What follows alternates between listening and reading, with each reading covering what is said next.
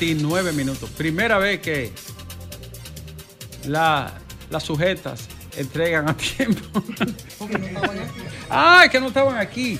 ¡Oh! Primera vez que cumplen con el horario. Doctor.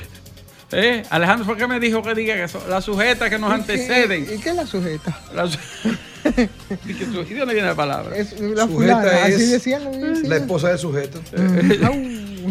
Primera vez que entregan a tiempo, Alejandro. Que entregan. Entriéguense. Entriégate. Señores, buenas tardes. Gracias por acompañarnos. Este es el sol de la tarde, el sol del país. Cariñoso saludo a todos los dominicanos que viven aquí, en la pequeña patria y fuera del país. Muchísimas gracias por estar en esta cadena nacional de la información, la noticia y la opinión. Con nuestra emisora matriz Sol 106.5 en el corazón de la ciudad capital, la primada de América. El Alberto Larancuén, número 8, casi esquina Roberto Pastoriza, donde están las instalaciones y los estudios de RCC Media, el consorcio comunicativo más importante y abarcador del país. Y cero para los otros, Alejandro. ¿No es así? Somos los- incluyendo a Miguelito. Fue, para afuera que está. Eh, Aunque la pegó todo. eh, la- ahí, ahí, una chepa. Una chepa fue que pegó Miguelito. Un chepazo. Eso es- No es como eso es- dijo Félix no, eh, no es así, Lea. RCC Media No, no es- pongas mala con Miguelito, ¿Cómo que dice eh, Federico, Virgilio, tranquilo. Virgilio? Yo la me catedral. La más, for- y como dice la más formidable plataforma de medios. la más formidable plataforma, pero también la catedral, ¿no? la, De la verdad. la capilla sistina, coño, de la comunicación. De la verdad. No es así, Alejandro. Se puede comunicar mentira. Ya, Antonio, los incentivos. Eh, Los.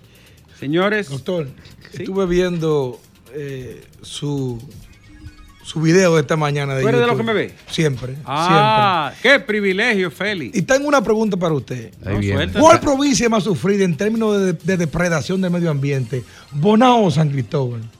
Coño. Cotuí, Sánchez Ramírez. Dios mío, pero no, Dios. Pero la depredación de Sánchez Ramírez está encapsulada en un, en un polígono. Ah, minero. bueno, Sí, sí, sí, sí, sí. tienes razón. Pero como provincia. En Pueblo Viejo nada más. Eh. Pero como provincia, no, San Cristóbal ha sido más, más saqueada. Pero, Dios, pero es que todos los días es un caso diferente. No, y además posible. San Cristóbal tiene una lamentable situación. Que- Fíjate que la geografía de San Cristóbal y Bonao se parecen mucho, Sí, sí. sobre todo hacia la, hacia la parte más norte de la, de la provincia, Que colindan las lomas. que colindan porque el paisaje de, de San Cristóbal, La los humeadora, cacaos, la humeadora, allá la humeadora, por ahí es una zona muy verde, muy, muy lluviosa y muy, muy pluviométrica, donde hay muchos ríos. Cristóbal, Oh, porque eh. Sixto y Daniel Martix también se le vincula a las denuncias respecto a todo Ahí ese están los mismos depredadores que mataron a Cito Ramírez, siguen ahí. Como que nada ha pasado. Y eso hace más de 15 años, ¿verdad? Hace mucho. San Cristóbal tiene la particularidad, Bonao es un valle rodeado de lomas por todos los lados. Y San Cristóbal tiene la misma fisiografía, mucho material debajo, Sí, sí, porque sí, fueron sí, sí, lagos. ¿tú entiendes? Eso, eso viene del Mioceno, Alejandro, del Mioceno.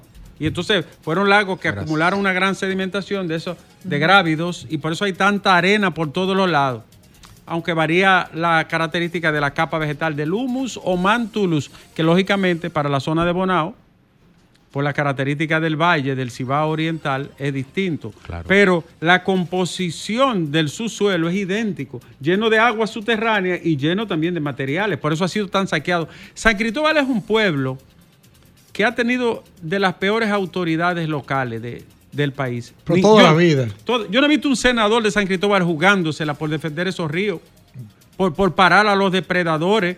Ahí está, por ejemplo, la cueva del Pomier, que llegaron a entrarle también. Patrimo- pero Que que no- llegaron. si no es por Domingo Abreu, la revientan. No, porque se la siguen comiendo. Y la siguen comiendo. Se la siguen comiendo igualito. Piedra caliza, se la comen. Borbón. Pero yo no he visto un senador de San Cristóbal fajarse. Es decir, hasta aquí me- lo enfrento con el pueblo, no pelean. No Ni pelean. diputados.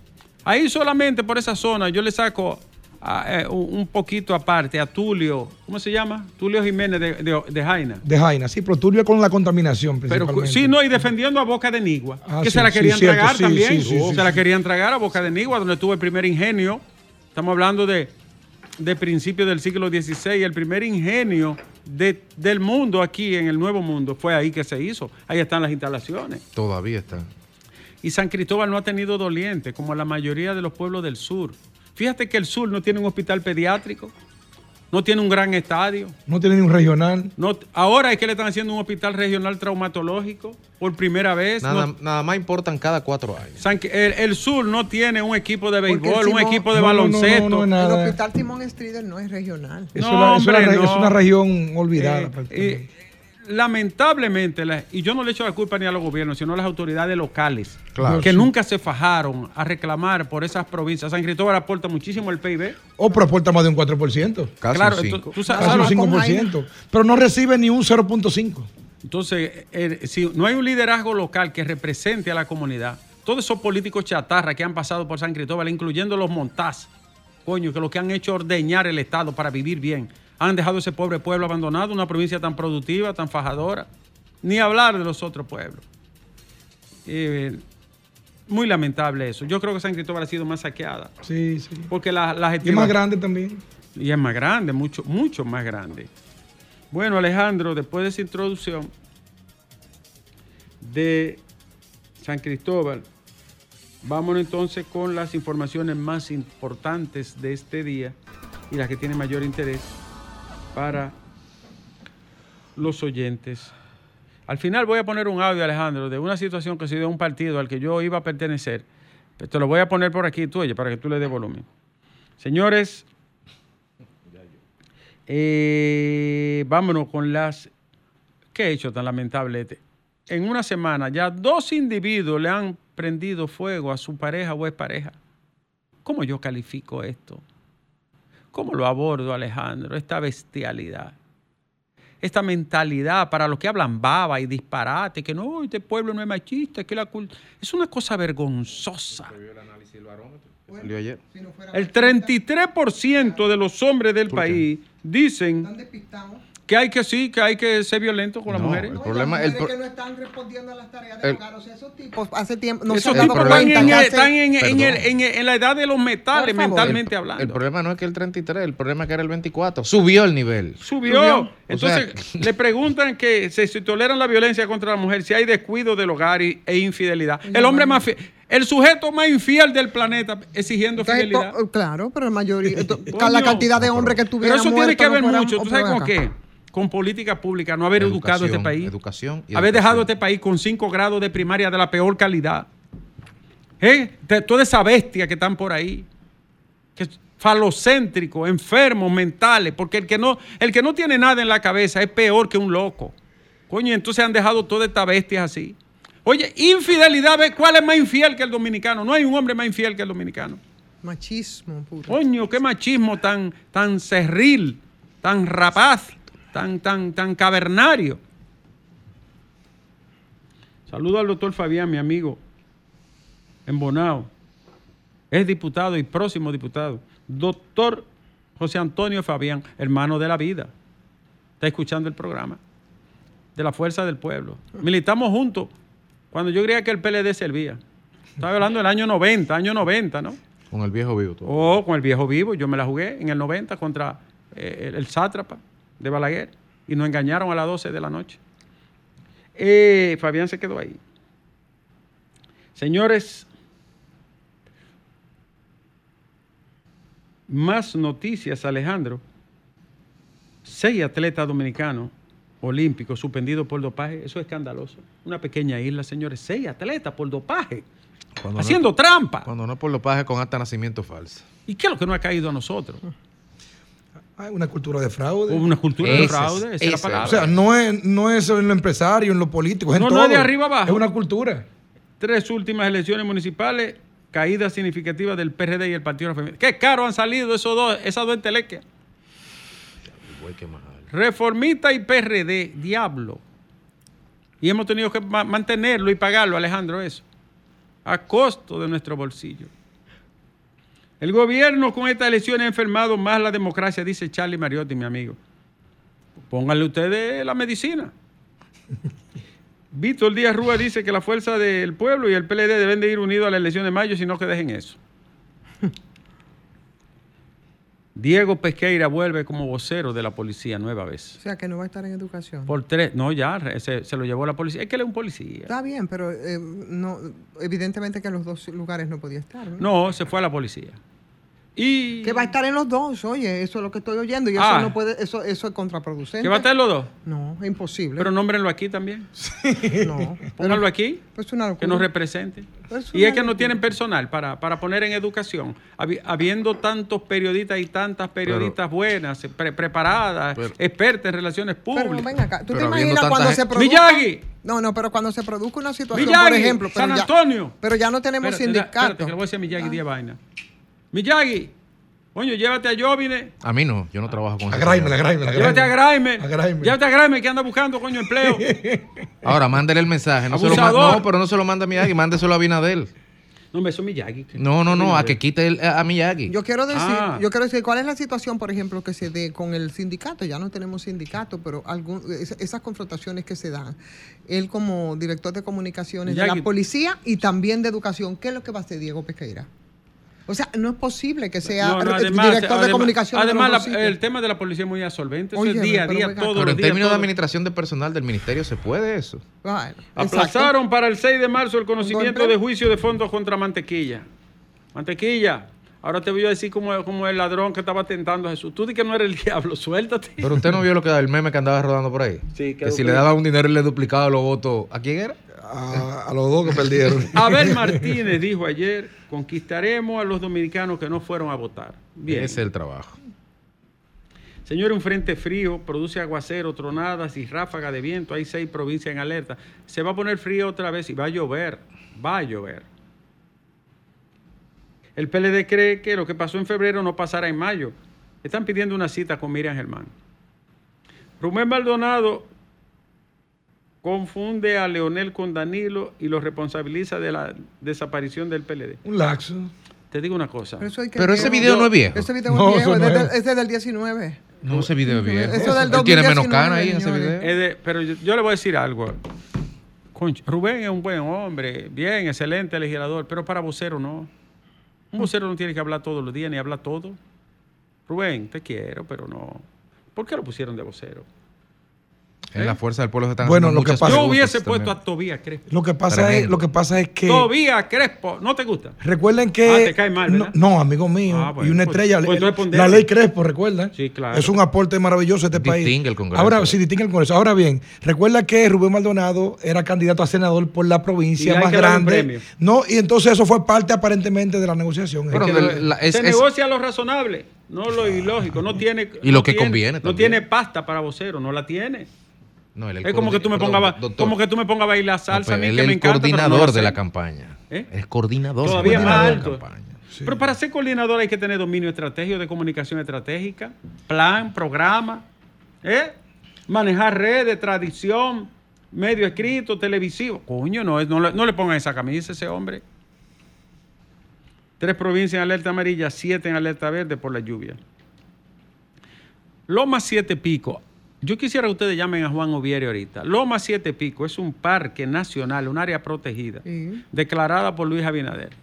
Ahí es, Cuando Loma quería- Siete Pico cuando tiene querían importancia. construir cola ahí cerquita. ¿Tú sabes por qué tiene importancia? Porque por ahí nacen la mayoría de los ríos que alimentan el río Sama y el propio Ahí- río Sama. Ahí nace, lo sabe.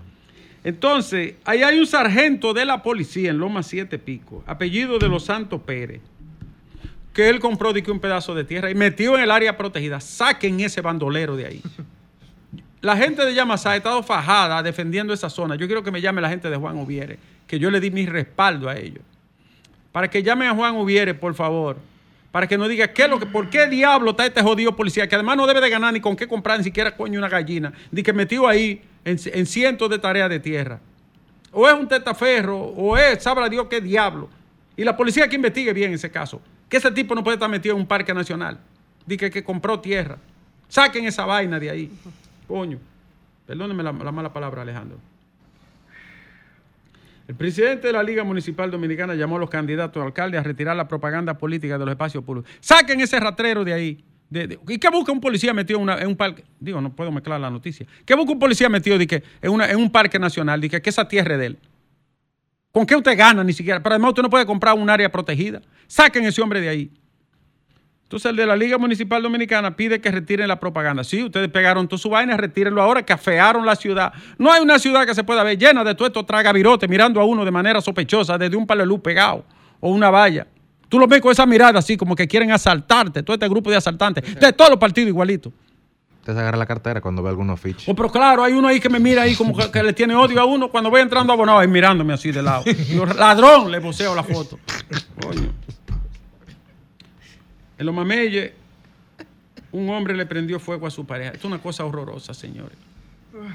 Y tú dices, un hombre, cuando tú ves la foto, una musaraña, con una gorra terciada de lado, con tú una, una, un- una vaina, una musaraña. Dice que es un hombre. Eso no es un hombre. Es un ser humano, pero un hombre no es. El PLD atribuye el triunfo de Riverón en Dajabón a la presión del PRM. Ahora Riverón está arriba con cuatro votos. Pero, pero en Cabrera se viró la cosa. El de Cabrera contaron de nuevo y ahora tiene tres votos arriba y lo declararon ganador ya. A- al señor Gaby, ¿cómo se llama el de? El de- Fernández. Gaby Eh, Fernández, que ganó por la fuerza del pueblo. Fuerza del No, pueblo. no. Le ganó al del PRM. Señores, la No, en leyenda. Cabrera, eh, en Cabrera ganó el PRM. No, Gaby, no, ya Estoy- cambió. eh, perdón, estoy viendo reconteo. estoy Ya viendo- en el eh, reconteo. Pero estoy viendo el documento que Dile- lo descargué de la Junta Central Dile ahora. que lo actualicen. Que lo actualicen. quedados. 4001 PRM y aliados, Ajá. 4000 Fuerza del Pueblo. Este documento yo lo descargué del portal de la página. Dile que lo 10 actualicen. Actualízalo. Oye, si tú no Eh, estás Román, actualizado aquí, tú Román, no, tú- re- tú- re- tú no- actualiza mira, esto. Si tú no estás actualizado, tú no puedes estar dando No, noticias falsas. este está bien. Lea, perdón. Lea. No. Ese es el contrato de perdón, este señor. Perdón, este está bien, porque en, de en este documento Riverón tiene los cuatro votos arriba, 32 contra 28. Le- lea. No Revisen lo que viene a estar dando fe aquí y bulo. Eh, noticias falsificadas. Míralo ahí, míralo ahí. No, a mí no me enseña nada. Yo Doctor, no veo. cuidado que recuerde Federico su fuente, no diga eso. ¿Eh? Federico su fuente, recuerde información, no diga eso. Era mi fuente. Señores, Albert Pujol va a dirigir el escogido. Sí, no, no expongan a Albert a eso. ¿Al escogido? Sí. Pero genial, ¿Tú lo maravilloso. Pues claro, qué noticia más agradable. Pues la leyenda, la máquina dominicana, Albert Pujol será el próximo dirigente del escogido. Pero no lo pongan a eso. Me voy a abonar para el año que viene y tengo cinco años que no voy al play. Es verdad. Claro. Albert Pujol, una leyenda del béisbol. Señor, el pe- eh, más informaciones. Dice Juan Bolívar Díaz, embajador dominicano en España, que hay 200 dominicanos, un estudio que hicieron de, de inteligencia, 200 dominicanos que pertenecen a bandas delictivas en España. Esos son los que integran los Latin King, Allá la, Dominica Don Play, las bandas son los DDP y Trinitario. Eh, qué lástima, ¿eh? Jovencito. Muchos de ellos nacieron allá y otros fueron pequeñitos. Pero lo, lo malo es que realizan escándalos en Madrid, en el metro, y eso afecta muchísimo. El Partido Revolucionario Moderno y sus aliados sacaron en suma el 60% de los votos en las elecciones municipales. Eso es mucho, Félix. Un 11% de los aliados. 11 sumaron los aliados. Es mucho, y la gente Claro dice que que, es mucho. es mucho. Ajá. Y cuando, tú, cuando, cuando hay 32 boletas y tú apareces en 25, eso es malo. Tiene toda la razón. Que la gente hasta se equivoca y vota por ti en la otra. ¿Cómo hace? Por eso pasa, ¿verdad? Claro Digo, que de, sí. de- de verdad pasa. Sí, Aquí muchísimas tengo la noticia de último minuto, eh, Fe- eh, Federico. Gaby Fernández de la Fuerza del Pueblo ganó la alcaldía de Cabrera tras la revisión de los votos nulos. Bueno, Román, re- re- No, Román, no, tú eres el que tiene que actualizar. actualiza la página web donde está el acta, el, doc- el documento ahí, uninominales. Señores, a otro. eh, más informaciones eh, en este día. Tú conoces al doctor Fabián, ¿verdad? Claro. Diputado. Diputado. Ah, te manda saludos. Embonado, una estrella. Sí. Un hombre bueno, una persona noble. Una persona, esa es su descripción, una muy- persona noble. Un amigo muy querido de, de toda la vida, de treinta y pico de años. Eh, más informaciones a esta hora, Alejandro. Yo espero que averigüen bien el tema este del sargento que está metido. ¿Tú no, no has localizado a Juan Ubiere todavía? Ve localizándolo. Pues si hay que ir a quemarle 10 gomas ya, ese rastrero, se la quemamos allá. Pues. Digo, Juan ahora se fue para la derecha. Antes estábamos en la izquierda, pero ahora se fue para la derecha. No sé si quemará ya. Pero habrá- buen piloto. Se le habrá olvidado. El doble al guía, sí hay que doblarlo. Eh, más informaciones, Alejandro. Alejandro, eh, eh, eh, la oposición ganó cinco distritos municipales en Bonao. La oposición ganó, la Recata, Alianza Recata y la Fuerza del Pueblo y el PLD ganaron.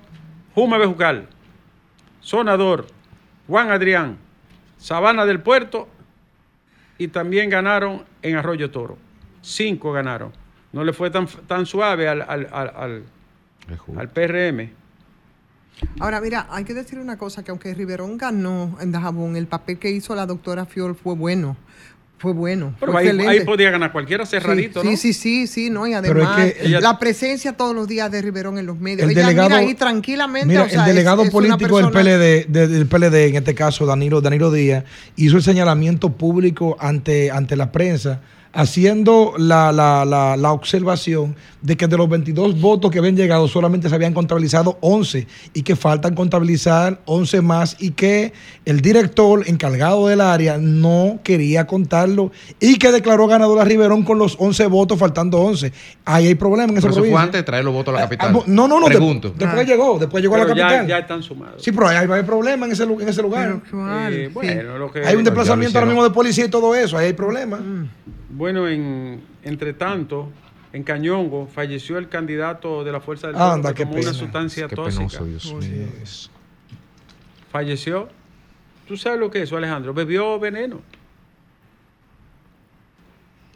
Óyeme. Y más informaciones. Alejandro, ¿tú sabes quién fue el Premio Nacional de Literatura? Juan Carlos Miese. Jóvenes. Sí, señor. Premio Nacional de Literatura. El PRD reclama, el PLD, como dice eh, Feli, reclama que se complete la revisión de los votos nulos en Dajabón y asegura que el proceso ha sido manipulado por el partido de gobierno. La, OEA mostró preocupación por la abstención y reiteró la necesidad de combatir la compra de votos. Lo dijo la OEA, se compraron cédulas, sí, siempre. A la clara y van los jóvenes a las 4 de la tarde, se ponen en fila. Ya es una cultura eso. Acaben con esa vaina, terminen con ese delito electoral. Lo han tolerado y mire por dónde va. Ahora Alejandro, oye esto. Porque esto es una situación que hay que ponerle mucha atención. Póngale atención, Alejandro. Eh, este es un caso, Alejandro, que amerita. Eh, espérate, espérate, todavía, mijo. Este es un caso, Alejandro. Con él vamos a cerrar porque hay que ser equitativo. Cuidado, doctor, que amigo mío de Cambita. Eh, hay, Cuidado. hay que ser equitativo, Alejandro. Cuidado, doctor, escucha, cuidado. escucha, Alejandro. Yo pensé que te iba a pre- Estuve haciendo una campaña limpia, una campaña sana, vendiendo las mejores propuestas. ¿Cómo es posible que solamente haya logrado sacar 10 votos? Ahora quedo yo involucrado con una deuda de más de cientos de miles y ya usted sabe. Alejandro, Alejandro. Comunícate 809-540-1065. 1-833-610-1065 desde los Estados Unidos. Sol 106.5, la más interactiva.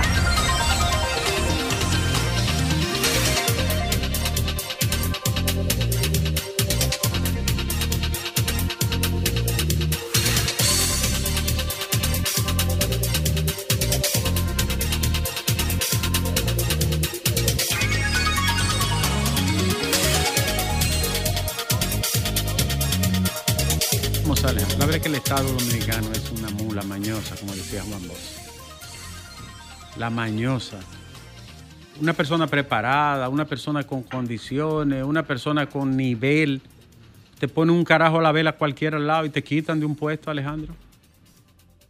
Yo no voy a decir aquí la cantidad de veces y el número de personas que yo he tenido que ir, un, un simple ciudadano como lo soy. La verdad es que el Estado es una vergüenza. Eso sí, que se la tengo guardada ahí. Y tuviste quién firmaba, ¿verdad? Tuviste quién firmó, ¿verdad? Uno no esperaba eso de él. Que ni siquiera es de, de esta vaina, ni siquiera político es. Pero se la tengo guardada ahí. Bien guardada.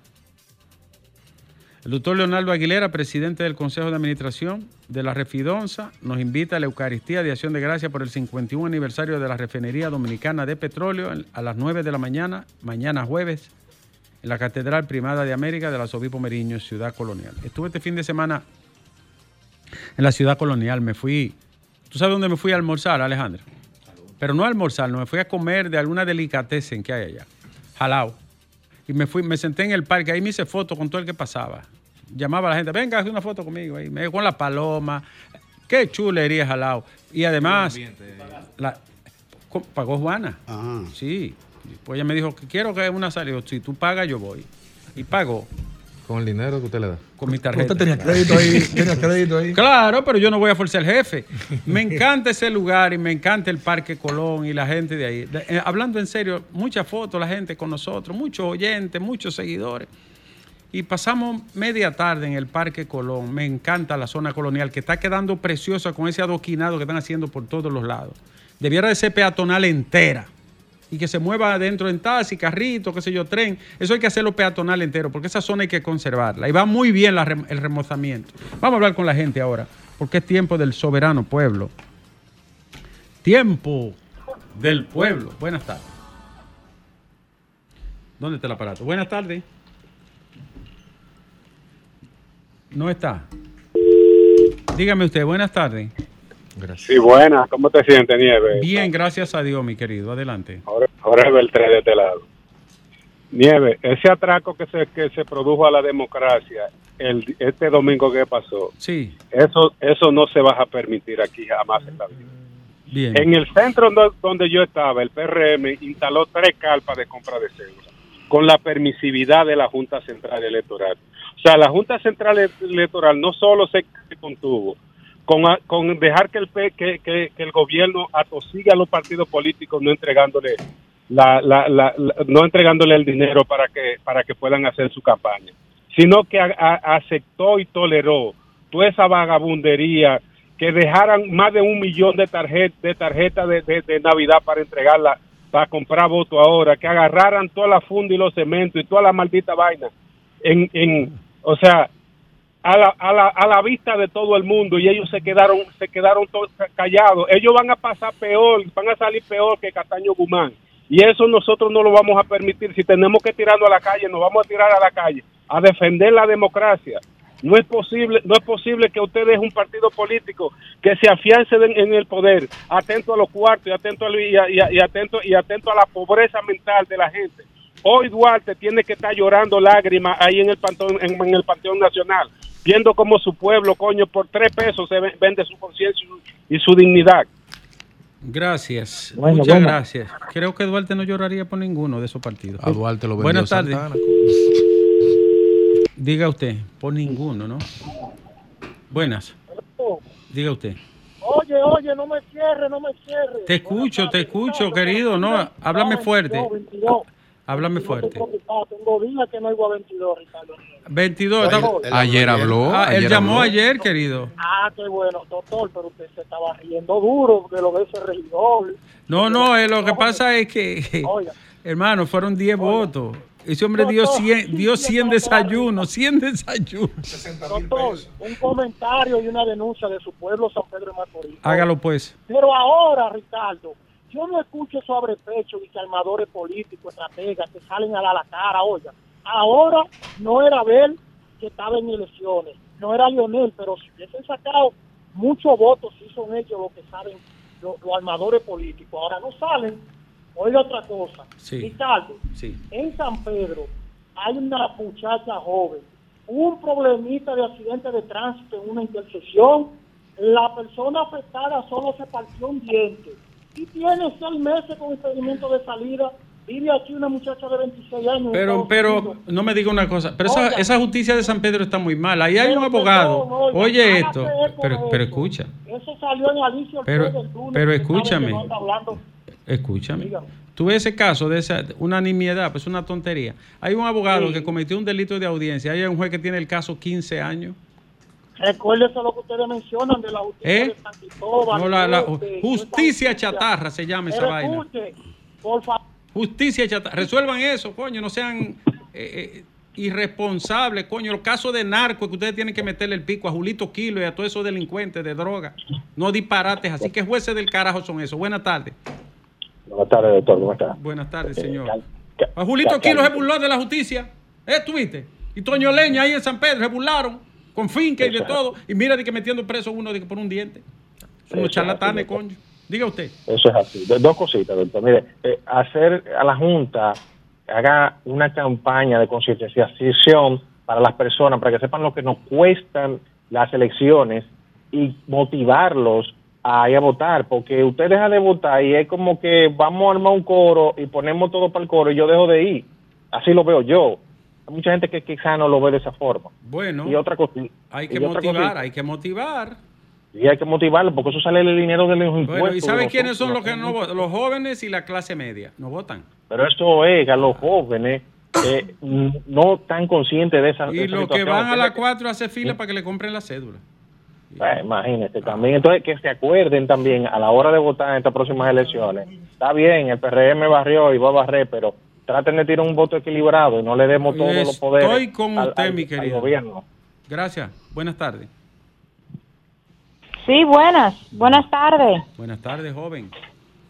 Buenas tardes para todos. Mm, que estén bien. Mm, Gracias, querido. Eh, mire, yo no sé por qué la oposición dice que hubo mucha compra de votos y porque ellos no dicen que el país salió a votar a gusto porque ellos ni vuelven ni van. Gracias, Oh, qué amor, análisis. ¿Cuál es tu WhatsApp? Da- Dame, dame tu WhatsApp. Buenas tardes, este es el sol de la Qué patria. análisis más recio. Profundo. Alejandro, eh, ese no quiere hablar. Este sí. Buenas tardes. Sí, buena. Hola. Yo veo que ahora la oposición... ¿Quién habla? Yo, ¿Quién es yo? yo. Ella la, la- misma. la Yo no abuelita, digo mi nombre, la- la clandestina, es la abuela Sí, La clandestina. abuelita clandestina. ¿Eh? Tú eres un freco. Oiga, ¿verdad? La abuela clandestina Ahora, que habla. La oposición son los santos niños de Atoche que no ¿En, hicieron en nada. cuál nómina que tú estás? Dice Iván, a usted no le importa. ¿En usted cuál nómina? cobra. Usted ve, tú eres ladrón, cree que tú eres otro roba. Sí, usted sí. se equivoca Ey, conmigo. No me usted le- se equivoca no. conmigo. Sí. Oye, abuela clandestina. Déjamela, déjamela que termine. No, ahí no se llama Carmen Adelante, nada. Carmen. Ladrones. De- adelante, abuelita clandestina. Dime, mi amor. Ese, ese hombre yo no lo soporto. ¿Pero por qué, mi Porque él amor? cree que es serio, él no es serio nada. Pero mi amor, se. ¿Y tú eres seria? Más seria que tú sos. ¿Cómo tú te llamas? mi A amor. ti no te importa. ¿qué es Ah, que tú bueno. me- dime a ver si algo de Iván. Ten cuidado con Iván, Es ¿eh? con nieve que estoy hablando. Dímelo. Uy, no le hable así a la, nieve. La oposición son los santos niños de Atocha que nunca han hecho nada. Está bien, abuelita. Iván dice que 600 mil votos que se, que se robaron, que lo compraron, que hicieron, que por eso ellos no ganaron. Charlatanes. hartó. Va- Eh. vaya, abuelita. Según Iván, la compra de células fue más que lo que sacó la fuerza del pueblo. Buenas tardes, este es el sol de la patria. Usted se ha dado mal. Diga.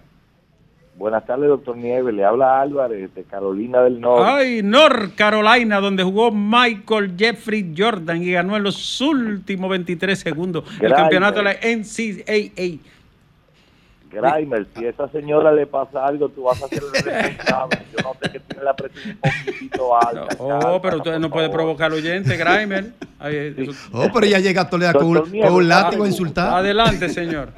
Sí, esa, esa, vamos a decirle, esa asociación, que no recuerdo la palabra, eh, de la, la unificación, la llamada Rescate RD, Sí. debería de rescatar a Miguel Vargas y a Leonel Fernández porque no han hablado y también a Francisco Peñaguaba. Lo dejo de tarea. Muy buenas tardes. Yo le voy a decir una cosa. El Partido Revolucionario Dominicano ha hecho un papel y en lo adelante lo que ha hecho el PRD. Y entruñado. Buenas tardes, este es el sol Doctor. del país. Adelante, señor. Adiós, Víctor aquí Laguna Salada, doctor. Laguna Salada, ¿cómo estuvo por ahí eso? Sí, doctor, esto fue un tsunami. ¿Por allá? Sí, doctor, sí. Diez distritos, tres municipios y nada más ganaron uno solo, la famosa calle por 18 votos. Y usted conocía lo que pasó en Cañongo, ¿verdad? El señor que lamentablemente perdió la vida. Doctor, lo conocía personal ese señor muy Ay, bueno. no me diga. Pero había depresión ahí, ¿verdad que sí? Sí, doctor, lo conocí. Ay, qué pena. Sí, doctor. ¿Por qué la Doctor, familia no, lo- no le puso atención de una vez? doctor, Sí, un llamado hágalo. al doctor Leonel Fernández. Sí. Sí. Doctor Leonel Fernández, usted hizo un compromiso moral que el que sacara, el que quedara es, en tercer lugar, tenía que apoyar al que quedara en Ay, segundo lugar. Usted tiene que apoyar a Ben Martínez. Ay, mi Doctor, sea responsable. Ay. hable, tire su discurso. Ay. Que el tsunami no dejó nada. Feliz tarde y se me cuidan. Espérese que hay una respuesta para doctor, usted. Hay una sureño, respuesta es para. No, búscate ahí a Bonnie Cepeda. Definitivamente. Yo considero. Y ya llamó el hombre. Yo considero, Alejandro, eh, hay un error en la interpretación de mis palabras. Yo dije que el que quede en segundo de abajo hacia arriba. Alejandro.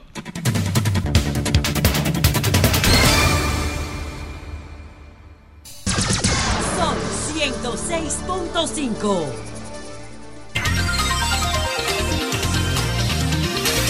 Alejandro, las 3, 14 minutos. Tú sabes que una de las derrotas que yo lamento mucho es la de Y- y Manuel Pantalio. A Trae 20, propósito, doctor, a, trae propó- 20. a propósito que tenemos a Juan Uvieres ahí. Y, y Manuel Pantalio, nuestro amigo que tanto ponderamos, lamentablemente perdió las elecciones en Vallaguana, ¿verdad? De los Juan? mejores alcaldes del país. Juan Uvieres está con nosotros. Buenas tardes, Juan. Buenas. de este país. Hola. Pero la pequeñez y la traición pudieron más eh, contra él y contra un pueblo. Un hombre honesto, un Y tipo lo- bueno. Y los deseos de y lamento que, que ojalá los rumores no sean ciertos, pero por lo que he visto, que Toñito Almonte no esté detrás de querer explotar de lo que están sacando oro y otras perlas de la loma de Managua, que está en Vallaguana. No Siete Picos, sino Managua. Sí. Eh, precisamente, Juan, te estamos llamando porque yo le he dado seguimiento al grupo de allá, de rebeldes sobre todo, que fueron los que sacaron a, a la luz y hicieron público las intenciones de, de meterse alguna gente en la zona de Loma Siete Pico. Ahí hay un sargento de la policía que lo que ha hecho es querellarse contra gente de la comunidad y representantes de medio ambiente. Eh, tiene una, una porción de tierra allí, le han dado larga a eso, ni la, ni la gestión pasada de la policía en asunto interno hizo nada, ni el ministerio ha hecho nada, y el tipo está ahí poseyendo decenas de, de- de tareas de tierra en un área protegida. Explícanos la importancia también de Loma Siete Pico. Bueno, la importancia bueno, la conoce, en el caso tuyo y creo que Domingo también, los demás. Sí. Hay 148 kilómetros que el presidente, aunque dejó Juanse fuera del decreto de octubre de 2021, declaró eso parque nacional. La Loma Siete Picos, y en el decreto señala que ahí se produce alrededor del 48% del agua del país con la sierra Yamasá y los haitises Wow. aunque los haitises no están incluidos en el decreto, porque los haitises tienen su propio decreto, pero en el caso de Loma Siete Pico, ahí nace Jaina, del lado hacia Villa Altagracia, y de este lado nacen todos los demás ríos de Siete Pico. Eh, ciertamente, eh, eh, ese militar, ese policía es un testaferro, posiblemente de barrigol, eh, que están comprando más terrenos ahí al lado en Siete Pico eh, para, Pero es un delincuente, si está en eso es un delincuentazo, Juan. bueno, no solo es un delincuente por eso, sino por lo que ha estado eh, contra los campesinos, contra los productores y contra los que luchan para que no se deforeste. ¿Y, para qué- que no se ¿y en qué parte del mundo un policía se presta a una vagabundería así?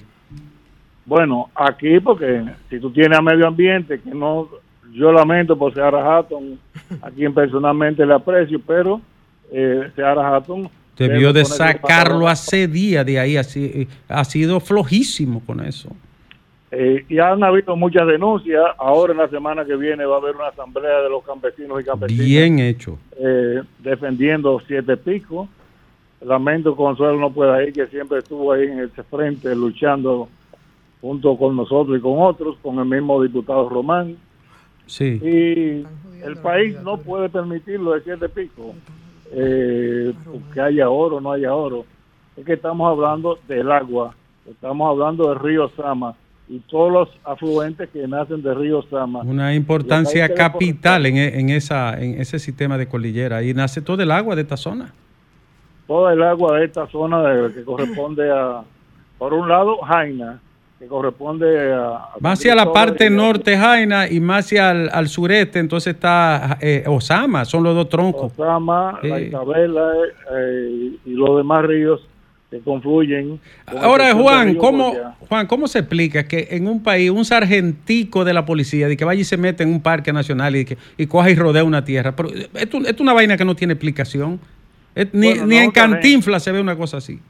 No podemos hablar de un sargento, tenemos que hablar de Barrigol, tenemos que hablar del ministro de Medio Ambiente y tenemos que hablar también del ministro de Minería.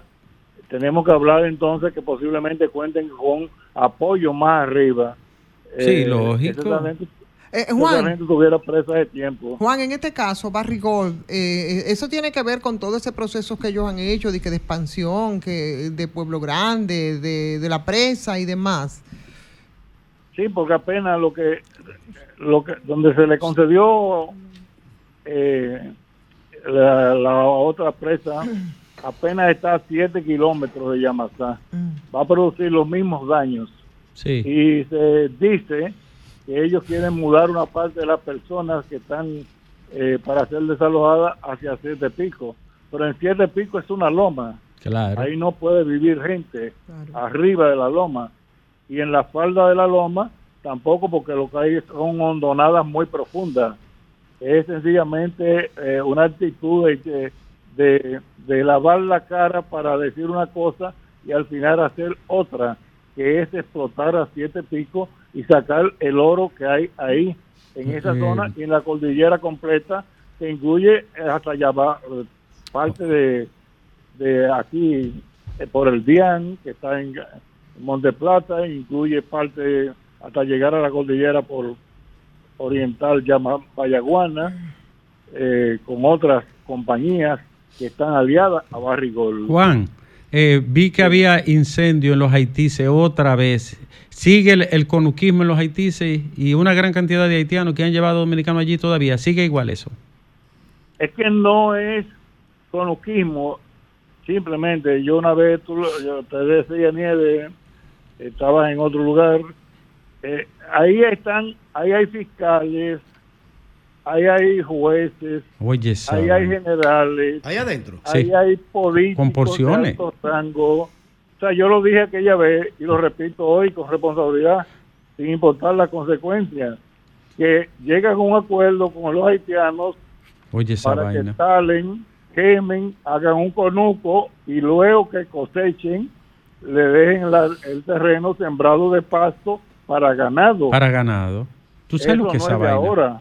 Eso fue de cuando Candelier, Sí, sí, sí. una acción un poco brutal, pero sacó a todos esos campesinos de ahí en el gobierno de Balaguer. Sí. Eh, fue así.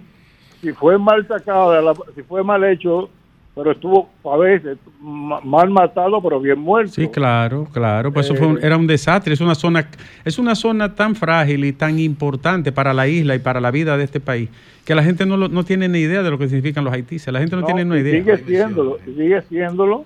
Entonces el conuquismo sigue habiéndolo, eh, pero es bajo ese concepto. Que lo llevan los dominicanos, jueces, fiscales, generales. Imagínate tú, eh, le va a entrar Miki Ciarajato, a eso tú te un pote. Tiene que ser que pongan un loco como yo que le digo, dame seis meses, coño, y busco la guardia y los tratores y voy y le tumbo toda esa porquería y saco a los haitianos y los mando para Haití, para su país a dañar y a quemar. Pero, dime traen tú. otros haitianos entonces, traen otros haitianos. Juan. Sí. Eh, porque son los mismos dueños, son los mismos. Son, mira, qué bueno que tú lo dices, son los dominicanos que lo llevan. Son los dominicanos que lo llevan. Porque a veces, lo- mira, yo dije un día, el presidente, sea cual sea, pero en este caso Luis Abinadel, ¿sabe con quién tiene que reunirse para el problema de los haitianos? Legales o ilegales, o documentados o indocumentados, o con lo visto no. Tiene que 85% de la mano de obra. Claro. No tengo nada contra los visos, no. No, con claro. los hoteleros, con los grandes productores agropecuarios, que sin esa mano de obra no pueden producir ni construir, ni hacer metro, ni hacer... Porque el gobierno mismo a quien usa la mano de obra Oh, haitiana. pero tú has visto obra pública con los camiones llenos de haitianos. Eh, Juan. Juan, Graimer te habla, buenas tardes. Te habla tu, tu Gra- compañ- tu Graimer. compañero circunstancial, porque es, es solo un momento lo que ese está men- pasando. no, ese men llave, él lo sabe. Sí, somos en llave, somos amigos, pero él es la Fuerza del Pueblo, yo soy el Movimiento Rebelde. Eso es circunstancial, eh, momentáneo. La, la Fuerza del Pueblo de Mayaguana fue el que traicionó para que Manuel Bantalio no fuera así. Ay, Dios Ay, mío. Dios mío. Ay, Ay, Ay, Dios mío, qué Pero ¿cómo es bombazo. Ay, compadre Pedro preguntar- Juan. Ay, Feli, oye Pero ¿y esa. entonces, Ah, Juan? porque son No la así. Fuerza del Pueblo, de- debo aclarar, un sector de la Fuerza Pues no es lo Pueblo. mismo, Juan. No fue la iglesia menonita Faro Venido. Fue un sector de la fuerza, de la gente Pero- grave. pero los cristianos. Juan, pero explícame. Eh, no, no, le, Manuel. diste cancha, Ivonne. Espérate, te Manuel. voy a No, yo no, yo no soy Juan, de la Fuerza del Pueblo. eh, eh, perdóname, de Graeme. eh, Juan, la gente no sabe que es una comunidad pequeña, un pueblo pequeño, pobre, pero Manuel Pantalio es un alcalde ejemplar, ¿no es así? un alcalde que ha hecho lo que ningún ayuntamiento grande de este país ha hecho. Así es. Él y yo lo que somos amigos, yo soy muy amigo de su papá, un luchador permanente, Manuel Pantalio también se llama Rafael Pantalio, pero lo que él ha hecho... eh, Tremenda, bueno, no tremenda gestión. Yo la conozco. Juan, Pero no, no, no, espérate, Juan, porque pero usted yo dijo estaba una- hablando usted de Ivonne, algo. espérate. ¿Qué fue lo que pasó? Que tú dices que la fuerza del pueblo. Pero, ¿Qué pasó? Porque Ivonne, pues se yo le iba a hacer supone que habían acuerdos ahí. Entonces, esos acuerdos, eh, No. ¿cómo es posible? O sea, eso es una Ya se, incongruencia. ya se pone oronda de una vez de que hablan de Perdón. Graimer, gracias, por favor. Mira, no. Sí. No es la fuerza. En Vallaguana hay una agitación grupal que viene desde cuando el sicariato que mataron a- al regidor. Al regidor, claro, regidor. que después soltaron al síndico, el bandido, y después Miriam lo Entonces recapturó. viene una pugna interna ahí Eh, y entonces hay gente en la fuerza de allá. que ahí se hizo lugares. justicia por ti y por la gente de ustedes, que si no lo, de- lo dejan impune al bandido ese. Bueno, sí, pero, eh, todos los otros están presos, los demás están presos todavía, con 20 años, 15 años, eh, otros están libres, uno está libre. eh, y entonces, bueno, ese sector, eh, de mi, mi actitud. Eh, la, sí, justicia de no- Santo Domingo Este lo liberó, yo recuerdo ese caso. Juan, tus expectativas, Juan, para la senaduría del proceso que viene, que quedan dos meses y medio. ¿Cuáles son tus Eh, expectativas? La, mis expectativas las hice en las encuestas. Desde luego, si no media la traición, eh, pero si yo pierdo allá, otros perderán en otros lugares. Pero no, Ay. pero ayúdate, Juan. Tú tienes Juan, que pero, pero tú estás bien posicionado, ¿verdad? Sí, yo estoy bien posicionado. ya es suficiente, Graimer. Sí, Pero pero, yo eso no es lo sé- que yo quiero, que Eh, él gane. Gra- eh, Juan, una pregunta, un audio que anda por ahí rodando, que tú le dices a Julio Romero que renuncie, ¿es tuyo de verdad? Porque tú eres un hombre responsable. Sí. ¿Y sí, por, qué no renunció? No, ye- él sabrá y a lo mejor dirá lo que quiera. Yo sé por qué lo hice. Ay. Y, lo hice de manera responsable. Ay, ay, ay, ay, ay. O sea, yo, porque yo soy frontal y tenía dos opciones para ser candidato a senador. Si cambiaba mi cédula para el Gran Santo Domingo, Sí. a petición del presidente Leonel Fernández. Estoy diciendo algo que es privado, pero Sí, sí, sí. nosotros somos gente pública y además es para hacer política que es pública. En mi caso, después las emociones tal vez me llevaron a Monte Plata, aun cuando en el Gran Santo Domingo nosotros tenemos una gran movilidad Y más arraigo, bien. más arraigo social, se puede decir. y, muy, y mucho arraigo y además económicamente sale más barata. eh, para mí, para otros le sale más caro, para mí sale más barata, pero estamos en Monte Plata, que es lo importante. Eh, Sí, Juan. Y vamos ya a la pelea. Juan, ¿y qué pasó en... Debo en- dar un dato, debo dar un dato Sí, importante. da el dato, Sí, sí, adelante. primero. Una de las cinco, pro- una de las pocas provincias donde se ganaron cuatro municipios por la traición que hubo en Vallaguana Sí, eh, fue Monte Plata. es cierto. Cuatro, cuatro provincias, Incluyendo Cuatro el municipio cabecera. incluyendo los dos municipios más grandes, Yamasá, que aunque lo ganó el PLD con el PRD, eh, ahí no hubo acuerdo, pero lo ganó la oposición. Eh, hay unos rumores que no voy a decir por el momento, eh, pero lo ganó la oposición. Y Monte Plata, que lo ganó Rescate RD, y tres gente que tiene movimiento rebelde ahí. Juan, ¿y qué pasó en, en, en Jaina? Que yo escuché un audio también tuyo, no sé si es tuyo, referente Sí. al tema de Brito y de, y de Tulio Jiménez. Bueno, porque hay gente en la Fuerza del Pueblo y en el PLD en este caso que están apostando en, su, en alianzas con el gobierno, algunos sectores, y prefieren que pierda y se alían para que pierda el contrario. Muchos diputados que salen de la Cámara y llegan a, llegaron a acuerdos, recibieron de todo, van a seguir recibiendo de todo y su función es no ganar, sino que pierda el otro. En Gonzalo, por ejemplo, de Monte Plata, al que era síndico le dijeron, aquí tienes 50 empleos y una pensión para que tú no renuncies. Al final él renunció porque se vio obligado, pero mantuvo para que el compañero Jorge eh, de la alianza perdiera. Esos son parte de los acuerdos que se ven y que no se ven y porque mucha gente no renuncia aún sabiendo que no va a ganar, pero garantiza que el otro, en este caso Brito, no gane. Bueno. Eso era la posición mía con el caso de Julio Romero, se vio con un 6%. Juan. Y por otras cosas que no quiero decir aquí y que no me la hagan decir otros tampoco. Está bien, déjalo ahí. Eh. Mira, gracias por, por estos minutos. Estamos dándole seguimiento a Loma Siete Pico y al tema de, de Barrigol y toda esa área, ¿eh? Y Es a la gente de allá que esté en contacto con nosotros. Porque, sí. Es lo importante los siete Picos y Barrigol. Y también eh, Managua, que te- si le ha llegado o no, te lo voy a mandar, lo voy a mandar oro sacándole ahí de la falda, de la falda, de la falda, como decimos en los campos, pero de la falda de la loma. Sí. Entonces, así no puede ser. Y el presidente es quien tiene que tomar carta en el asunto. Totalmente de acuerdo. desvertebrar La cordillera oriental, la septentrional, la, la sierra de Yamasá y después aparte de la central que ya tenemos. Muchas gracias, Juan. Juan Ubiere, candidato a senador, pero estaba hablando ahora como comunitario, como ciudadano, como hijo de esa No, provincia. y, y como candidato a senador también. Y bueno, y como candidato a senador, naturalmente. Y es verdad, y además ningún otro lo hace, ni lo hacen, ni siquiera, no lo van a hacer lo del PRM, ¿eh? Ni, ni los que son No. actuales eh, legisladores, salvo el caso de Román, que siempre ha luchado, estuvo con nosotros. en la Salvo el caso de Román, que Sí. se la jugó y por eso él no es candidato a senador. Sí, sí, Pero parece- Está Juan, pero parece que también le quieren eh, jugar una medida rara ahí para la candidatura a, a diputado. Eso han estado denunciando ellos. ¿Qué Yo le dije a? Román, yo le dije a Román, fueron por ti y luego vienen por mí. Conmigo, yo soy un poco eh, no estructurado políticamente, sino en el movimiento rebelde. Eh, si me quieren sacar, me pueden sacar. Contra Román pueden hacer cualquier cosa. Porque él, él tuvo una actitud muy transparente frente a esa lucha, muy valiente. Siempre ha defendido esa zona y los y, haitises. y ha defendido y yo no puedo decir otra cosa.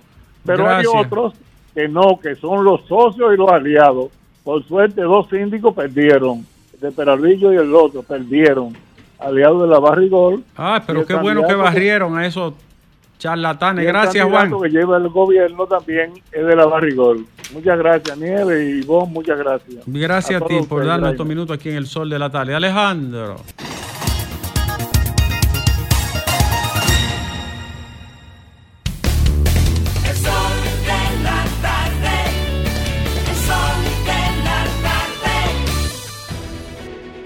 Sol 106.5, la más interactiva. Una emisora RCC Miria. Sol 106.5.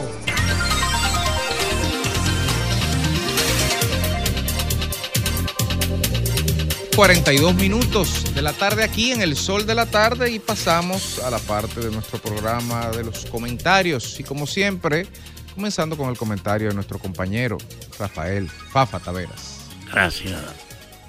Mira, yo he estado sometido a una profunda reflexión sobre este momento y ratifico mi convicción. El pasado no tiene arreglo. Y yo sé que mucha gente va a perder ahora su tiempo tratando de explicarse lo que pasó, pero no podrá modificarlo. Sin embargo, mi atención está en la actualidad, en lo que ha resultado de estas elecciones y lo que ha resultado que puso en evidencia que no había una fuerza organizada en la llamada Asociación Rescate, que no tuvieron noticia de verdad, de voluntad unitaria con tres candidatos a presidente y con no poderse poner de acuerdo en muchos lugares para la lucha municipal que estaba en discusión. Ahora, ahora, independientemente de dónde viene, ahora hay una situación. Lionel no esperaba que él iba a ser inferior en votos de lo que podía ser su socio y además adversario en la competencia, el candidato del PLD. ¿Y qué le sale a Lionel después de estar tres veces en la presidencia y en una alianza que él presumía que encabezaba cuando queda detrás del otro aliado? Lionel abandonó al PLD en el proceso de definición de unas elecciones que ayudó a que el PLD fuera derrotado. Y ahora estaba compitiendo pensando que él podía recuperar la mayor fuerza. Y creo que ha quedado este cuadro. ¿Cómo puede la Alianza Rescate permanecer como una fuerza que supere los límites que puso en evidencia tenía la falsa unidad en la que estaban participando? Ahora no hay duda de que el PLD reafirmó su conciencia de que ellos son la cabeza de esa alianza, porque eso lo demostraron los votos. Y no es verdad que su candidato a presidente va a encontrar ningún espacio para postergarse y que en ninguna acción de preparación podrá persistirse en la búsqueda por separado de tres candidatos para oponerse a un partido que resultó inmensamente favorecido por esa debilidad, por esa debilidad de la Alianza Rescate. Ahora hay un desafío para la Alianza Rescate. El desafío es qué hacer. Y yo le quiero decir, ahí está mi, mi conciencia. Nunca antes en la historia dominicana se había presentado, después de la muerte de Trujillo, una oportunidad para lograr en orden y en paz un profundo proceso de cambio de toda la estructura heredada, marcada por la corrección, por la podredumbre, por el interés personal y no por el servicio que debe caracterizar a los partidos. Ahora está claro que no hay duda de que Abinader logró una situación inmensamente favorable, pero que el propio Abinader tiene una presión. Usted ganó con una propuesta general de reformas, ha aplicado algunas, tiene la comprensión de que cuando llegó se encontró con un ambiente que no pudo poner en primer plano su compromiso, sino enfrentarse al virus y al impacto de la guerra rusia y ucraniana desde ese punto de vista, no pudo abordar como debió haberlo hecho o hubiese deseado hacerlo los cambios que prometió. Prometió 12 reformas, toditas están ahí dormidas. Ahora, prometió abordar el caso de la justicia y solo pudo poner tres. Y ahora no tendrá oposición para profundizar de verdad un cambio en la justicia. Lo mismo pasa en educación pasa en la salud y en todo el orden y hasta en las relaciones internacionales. Hay una realidad que ahora inmensamente favorece que Abinader pueda empujar el cambio, que no tiene excusa ahora para evadir, profundizar el cambio. Y esa situación tiene a la oposición ante la crisis de ¿qué hacer? Somos débiles, no podemos mantener unidos. Y yo les digo, piensen como patriotas con un sentimiento real. Atrévanse a decir que ustedes van a apoyar el cambio, que tendrán más mérito reflexionando de esa manera que pretendiendo oponerse a ese proceso que viene.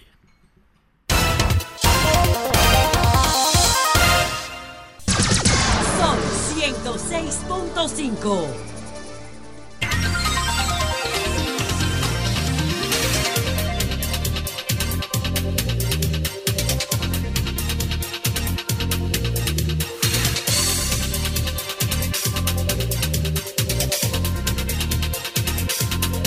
Bueno, señora, que estamos de regreso, ¿eh? Exactamente, cuando faltan 12 minutos ya para las 4 de la tarde. Vamos a conversar más adelante con Guillermo Moreno, candidato a senador por el Distrito Nacional en la Alianza o Acuerdos, eh, Partido Revolucionario Moderno y Alianza País. Sí, sí, ya lo tenemos por ahí y vamos a conversar en breve con, con Guillermo Moreno. Mientras tanto, señores, ahí estábamos y vamos a conversar con Hanoi, la, la dinámica Hanoi Sánchez. La no, no, no, sí, Sí. óyeme muy activa en estos días con todo el tema ahí de Dajabón y el tema de la candidatura. Hanoi y un Moisés. video, un audio que estuvo circulando que Hanoi ha negado. Dice que no fue ella, que ese audio no es de ella. Lo ha negado en algunos lugares, entonces no. La contactamos ahorita y bueno, parece que la íbamos a tener ahí porque Pero para no que lo dijera también en el sol de la tarde. ¿Cuál es qué audio es ese? Pero. Eh, parece que sigue en la llamada telefónica, así es que, Grimer, ¿te parece si vamos entonces a seguir con los comentarios y pasamos con tu No, comentario? no, estoy buscando, conf- confirmando un dato primero. Ah, bueno, bueno. Bueno, pues Pero yo no he es- escuchado ese audio. Ah, no lo he escuchado. Hanoi. ¿Qué es lo que ella dice? No, no, no lo sé, no sé realmente. Pero en ese audio, Sí. eh, lo cierto es que a propósito de la situación de Dajabón, ahí aparece muy ella, muy Hanoi, ¿no? Eh, y vamos a conversar con ella Me un gustaría más escucharlo, no sé, porque... Bueno, si no lo has escuchado, Grimer, pues lo teníamos puesto ahí muy Hanoi, se parece, y sobre todo el timbre de su voz, ¿eh? pero ella dice que no es ella. En fin, mientras tanto decirle que la Junta Pero cuidado Central si, igual Electoral... que, si le pasa igual que a Nieve con el perrito de agua. O a Lila Alburquerque, que O a es Lila- igualita. La voz igualita de Lila. La inteligencia artificial. perdón, perdón. Perdón. Hay voces que no hay manera de que, de que- que ese no soy yo. Bueno, lo cierto es que en estos días, eh, y eso se ve mucho en las redes también, eh, coexisten en la, la tecnología, en el espectro tecnológico, la disponibilidad del acceso a la información a través de las redes y también de la manipulación de las fake news. Ya con esto de la inteligencia artificial, la fotografía, los programas de audio, uno no sabe incluso si un video que uno está viendo Es la persona correcta. Es la persona correcta. No, es verdad, es verdad. No, Ya no, es peligroso. Y eso sí. representa un desafío fuerte a la democracia. Porque le voy a plantear lo siguiente. Hagamos este ejercicio. Vámonos tres, cuatro elecciones atrás, las que ustedes quieran. Eh, teníamos la posibilidad de ver en tiempo real eh, testimonios orales, visuales, de, de candidatos de los lugares, de los lugares más dispares, más recónditos, diciendo, me le hicieron esto, me hicieron. Tú, eso eran cosas que tú leías al otro día en el periódico. O si un periodista iba a ese sitio y tú lo podías ver en el noticiero en la noche.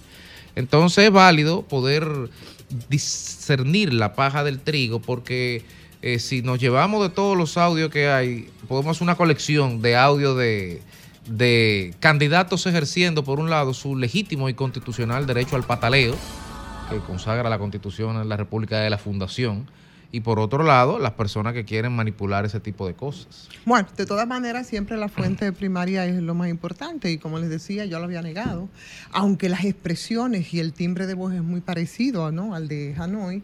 Y por supuesto en el fragor, que vemos mucho eso también en estos días, sobre, aunque ya un poquitito va bajando más la marea, eh, postelectoral, y sobre todo con unas elecciones tan... eh, con tantos cuestionamientos y tanta sorpresa como Pero- fue pero- la jornada de, del pasado domingo, ¿no? Como O sea, dice Ivonne, como dice Ivonne. Pero el mentado, el mentado audio, dice mala palabra o algo así. No, hombre, no. Te dije que es, es muy Hanoi. Leve, pero la Eh, con Mm. expresiones Muy- coloquiales. No se puede escuchar, no se puede escuchar. Bueno. Yo no sé si lo tienen ahí a la mano. ¿Tú quieres que el video, eh, que el, que el, el audio se ponga que- es que al estamos aire? hablando de algo que no pues entonces, sabemos. eh, Félix, pon el video al aire. El video lo tienen, está en el que está en el grupo de Ah, está producción, aquí. pero de todos modos. Ah, está aquí. Sí, sí, sí. Ah, no, porque es que le estamos hablando a la gente de una cosa que nadie ha escuchado. ¿Eh? Vamos, vamos a poner, vamos a poner. Ah, pero, yo tengo el video aquí, no sé si poner el video, el, el audio lo tengo aquí. Lo pongo aquí, vamos, vamos a escuchar entonces el audio aquí. Vamos, Vamos a ver, porque es que la gente no está entendiendo qué es lo que estamos hablando. a esta maldita gente del diablo traicionera de aquí San Juan del Maguana, que hoy te dan un abrazo y mañana te dan una puñalada por la espalda. Esto es un pueblo desgraciado, yo estoy cansada de decirlo. Esto es un pueblo traicionero, malvado y maldito. Y yo tengo un pique. Vengo con un Maldito pique. pueblo traicionero, esto es un pueblo, esto, esto es un pueblo de gente bruto. Esto es un pueblo de gente bruto, este pueblo. Aquí hay muchos, muchos, muchos profesionales, pero es más, hay más gente bruto que profesionales. Aquí en San Juan de que sean por dos mil pesos. Bueno, ella lo que está es Eso no- prácticamente nada del es otro quejándose, mundo. quejándose, quejándose. Nada del otro mundo. Eso se escucha con mucha... Lo mismo que hace todo el que pierde, se queja. O sea, eso A, son- a su manera y de su forma. Exactamente, o sea, son expresiones Pues que van y no que- vienen, eso, no es una cosa del otro eso no hay mundo. que negarlo, eso. Ya no está insultando a nadie ni siquiera. No, al pueblo nada más.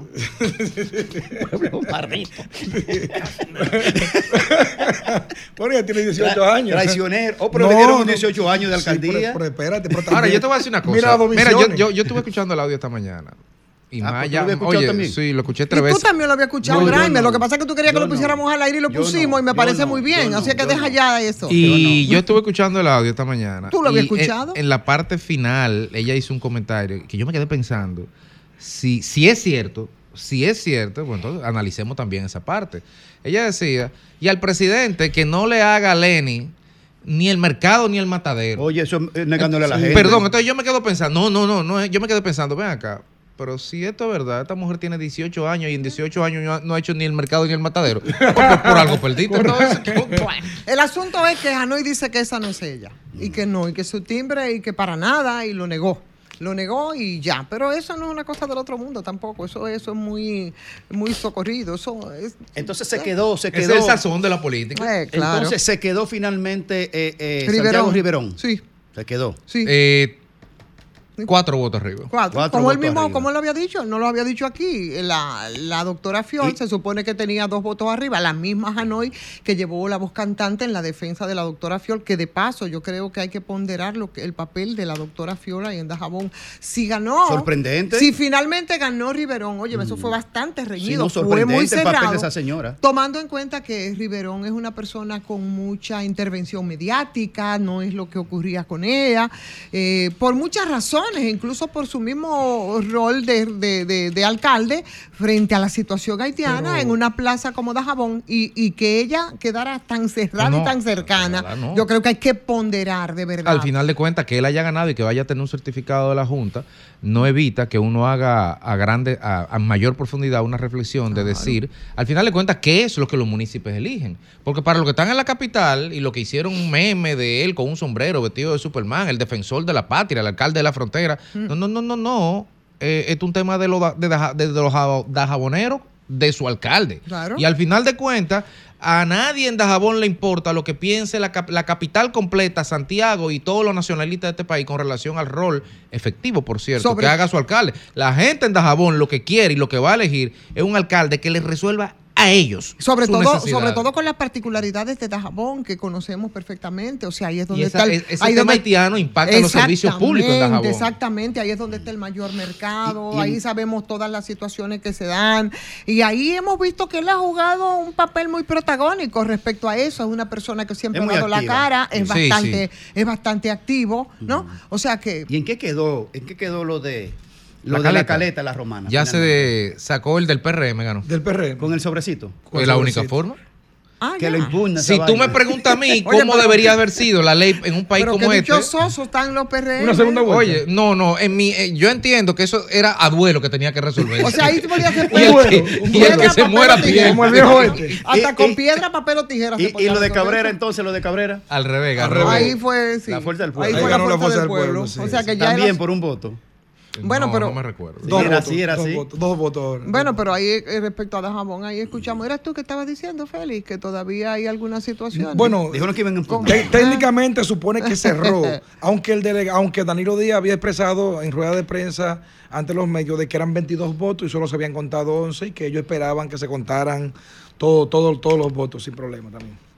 Bueno, mientras tanto, señores, ya ese capítulo de la Junta, de la de la de las votaciones está por lo menos formalmente se está cerrando. Escuchamos hoy eh, la Junta Central Electoral que ya va a coger, ¿eh? ya va a coger eh, las recomendaciones que hizo la misión de la OEA. Con eso van a asegurar las elecciones congresuales y presidenciales. Tenemos que irnos a la pausa ahora. Ahora debemos irnos a la pausa, Alejandro. Venimos ahora. Bueno, señora, que estamos de regreso, ya son las 4 con 5 minutos en este sol de la tarde, sol del país, en este miércoles que es mitad, mitad de la semana y como les habíamos dicho, pues vamos a conversar con Guillermo Moreno, presidente de Alianza País, candidato a senador por el Distrito Nacional a través de la acuerdos Alianza, ¿no? De Alianza País y el Partido Revolucionario Moderno a las elecciones del próximo 16 19 de mayo.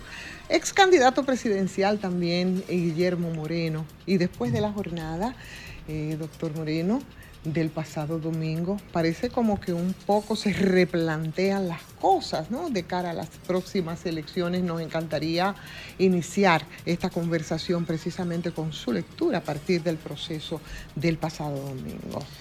Lo que pasó el pasado domingo, muy buenas tardes a todos y todas. Lo que pasó el pasado domingo es la ratificación de tendencias que ya uno percibía que se venían dando. Eh, una tendencia en la cual el crecimiento del Partido Revolucionario Moderno era indetenible, pero eh, ya comprobarlo en la forma en que se ha comprobado esta victoria aplastante, lo que hace es que ratifica que efectivamente eh, el Partido Revolucionario Moderno es el que tiene la, el control en ahora en estas elecciones de todo lo que es el gobierno municipal, pero también es el precedente eh, que nos ah, alumbra lo que va a pasar el 19 de mayo, tanto en las elecciones presidenciales como en las elecciones congresuales. Se va a ratificar porque lo que viene es de aquí a mayo es un crecimiento cada vez mayor de la tendencia que ya el pueblo dominicano puso de manifiesto. Y es que el pueblo dominicano se ha casado con el cambio y quiere en este nuevo periodo que efectivamente en los próximos cuatro años profundicemos el cambio. Hemos llegado a unos niveles en el gobierno, pero ahora de lo que se trata es de que ese cambio que se ha iniciado se profundice, porque lo que queda claro en esta consulta municipal que se acaba de hacer el pasado domingo es que la sociedad dominicana no quiere volver atrás. Tiene conciencia que esto no puede seguir como está. Y está mandando un mensaje, lo está enviando el mensaje con mucha claridad. Y en ese sentido, eh, la, fíjense que la misma oposición lejos de hacer algún nivel de reciclaje de lo que fueron sus gobiernos, sus prácticas, la ratificó. Y en esa medida la población sigue identificando a esos partidos precisamente como la representación de lo que esta sociedad eh, dejó atrás y además de eso renunció en las elecciones de del 2020. Y ahora entonces, el 19 de mayo, de, este año, en las elecciones presidenciales y congresuales, lo que viene es la ratificación de esta tendencia, que ya no es tendencia, sino que ya es realidad, y lo que viene entonces es un gobierno y una gestión que tiene que hacer una lectura correcta, evidentemente, de lo que, del mensaje del pueblo. Queremos profundizar el cambio. Bueno, mucho más allá de, de esto que gobierno del cambio, partido del cambio, que es muy de propaganda, por supuesto, aunque ha habido, aunque se ha sentido en algunos aspectos eh, actuaciones diferentes.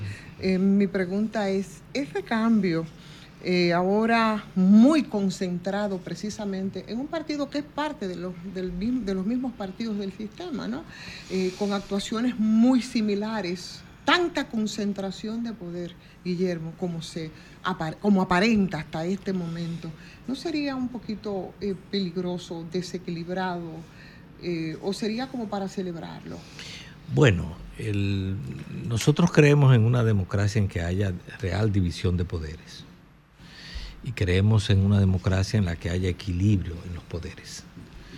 Nosotros como candidato a senador hemos dicho que una de nuestras funciones es fiscalizar en serio eh, todo lo que es eh, dentro de las atribuciones nuestras. Pero yo pienso que en todo este eh, escenario no podemos ignorar los mensajes que el propio presidente está enviando. El presidente está enviando con mucha claridad hacia dónde quiere dirigir su gestión y precisamente lo quiere eh, cuando asume, por ejemplo, la candidatura nuestra, está enviando un mensaje eh, eh, en ese contexto de profundizar desde una desde ese escenario mayor equilibrio de poder, pero también el presidente ha sido manifiestamente explícito en la necesidad de dotar de independencia al Ministerio Público, de crear un Ministerio de Justicia que posibilite descentralizar eh, eh, esto. Hemos visto un presidente que no ha ido al Consejo Nacional de la Magistratura a apoderarse de la Suprema Corte de Justicia ni a poner uno de los suyos. Es decir, estamos ante el hecho cierto de que en el marco limitado en que nos movemos, sin embargo, el presidente está mandando claros mensajes. Y claros mensajes que de una u otra manera es lo que explica lo que la población dominicana manifestó este eh, 18 de febrero, que fue precisamente un apoyo, porque es un apoyo a la gestión del presidente de la República, lo que se ha eh, producido este 18 de febrero. Doctor Guillermo Moreno, eh, candidato a senador por el Distrito Nacional. Usted durante mucho tiempo ha hecho, ha ejercido una política con unas, eh, con unas formas y unos manejos y pregonando una manera de cómo hacer la política diferente a la tradicional, que en algunos casos eh, puede pensarse que coliden con prácticas que realizan la mayoría de los partidos mayoritarios.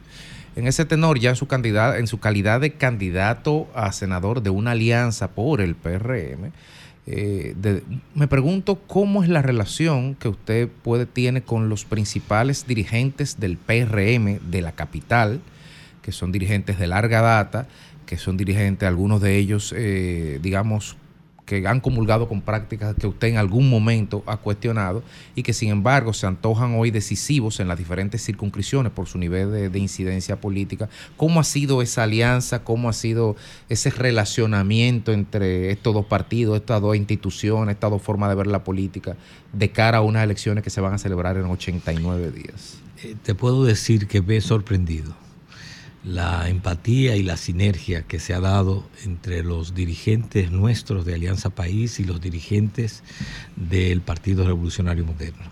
Y también la, empatía que se ha dado con las bases del PRM. Eh, si, si, si hiciéramos una enumeración de, de todas las invitaciones y de todos los encuentros que ya están programados, muchos de ellos a iniciativa de los propios bases PRMistas, la asunción de nuestra candidatura, la defensa de la candidatura, eh, realmente eh, gastaríamos el resto del tiempo. Es decir, las bases del PRM y los dirigentes han asumido la candidatura senatorial y no solo la han asumido, sino que también la han, eh, se, han- se sienten comprometidos con impulsarla para que tenga éxito. Ahora, eh, en, eh, los políticos nos dividimos precisamente entre los que hacemos una cosa y los que hacen otra. En ese contexto, lo que vamos a ver es todo el mundo me conoce. Y en ese contexto vamos a desarrollar toda esta relación, vamos a profundizar esta relación para lograr el objetivo que es la senaduría del Distrito Nacional y hacerlo en la forma en como debe hacerse en democracia eh, las elecciones, las votaciones, la simpatía, el apoyo. A propósito de mantener el mismo ritmo de, de coherencia, como muy bien usted ha explicado, que siempre ha sido una persona coherente, en el pasado usted vertió declaraciones alrededor de la persona de Hipólito Mejía, Danilo Medina y Leonel Fernández, que todos tenían que compadecer ante la justicia. De igual manera también referente al tema de los paraísos fiscales del presidente. ¿Sigue Guillermo Moreno pensando igual como pensaba antes o cambió de opinión? Nosotros siempre hemos sostenido en el ejercicio que hicimos de oposición lo que son nuestros criterios. Eh, una candidatura no hace que una persona eh, se desconecte de su cabeza ni de su pensamiento. En esos, en esos momentos específicos, lo que nos correspondía era hacer los señalamientos que hicimos. Y en ese contexto, nosotros lo hemos dicho una y otra vez. Eh, fue parte de un ejercicio de oposición responsable en el cual nosotros consideramos que en cada uno de esos casos estos eh, líderes tenían que eh, eh, de una u otra manera responder a los requerimientos que estaban planteados en ese momento. Y eso lo que muestra es una, nuestra coherencia. Es decir, nosotros no pensamos en función de conveniencias, sino en función de convicciones. Aquí todo el que de una u otra manera eh, violenta la ley, o hay indicios de violentar la ley, o hay denuncias de violentar la ley, lo más natural en una democracia es que sea investigado por el Ministerio Público. No por, no por un ciudadano, no, por el Ministerio Público, que es el órgano que debe de garantizar sus, sus derechos, sus libertades. Eso es simplemente lo que yo siempre he sostenido. Lo que pasa es que en ese ejercicio me ha tocado también hacer señalamiento a liderazgos importantes. Pero es lo mismo que pido también respecto de cualquier ciudadano que sea eh, sospechoso de violentar la ley, que sea investigado. Porque fíjense qué, qué aspecto es importante. Cuando en una sociedad se hacen imputaciones y el Ministerio Público no investiga, queda la duda para siempre. Quien nos pueda a nosotros aclarar si efectivamente una imputación es cierta o si esa imputación es falsa, es la investigación y el resultado de la investigación que haga el Ministerio Público. Es decir, que eso es parte de mi garantía, de mis derechos, de mis libertades, que si alguien me imputa algo, no es esconderme, no es que el Ministerio Público eh, voltee la cara, no, el Ministerio Público tiene la obligación de darnos una satisfacción a los ciudadanos respecto de esa violación que se está imputando respecto de alguien. No importa la categoría, sea un simple ciudadano Guillermo, o sea un funcionario público. Quedaron muchas dudas entonces sobre esas, sobre esas denuncias en, en estos casos, porque yo creo que ninguna o casi ninguna de esas denuncias importantes en las que usted incluso plasmó eh, en, en libros eh, partes de esas denuncias, ninguna fueron, fueron conocidas. Entonces, fueron al esa, entonces esa, es, esa es responsabilidad del Ministerio Público.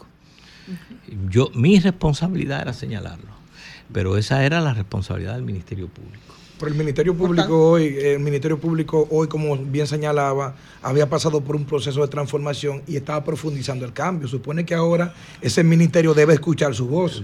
Bien. No, pero hay, hay una cosa, permíteme. Sí, pero Fafa, el entrevistado es Ah, Guillermo, deje de lo que hable él, que responda él. Sí, yo pero, estoy esperando mi pero es que tiene que permitir que él responda, Fafa. eh, O sea, no puede No hay responder. problema. No, yo te doy insisto. preferencia a ti para que él te responda. y Sí, yo- claro. Ok, mira, yo te insisto, yo te insisto. Eso, esas son eh, exigencias que hay que hacerle al Ministerio Público.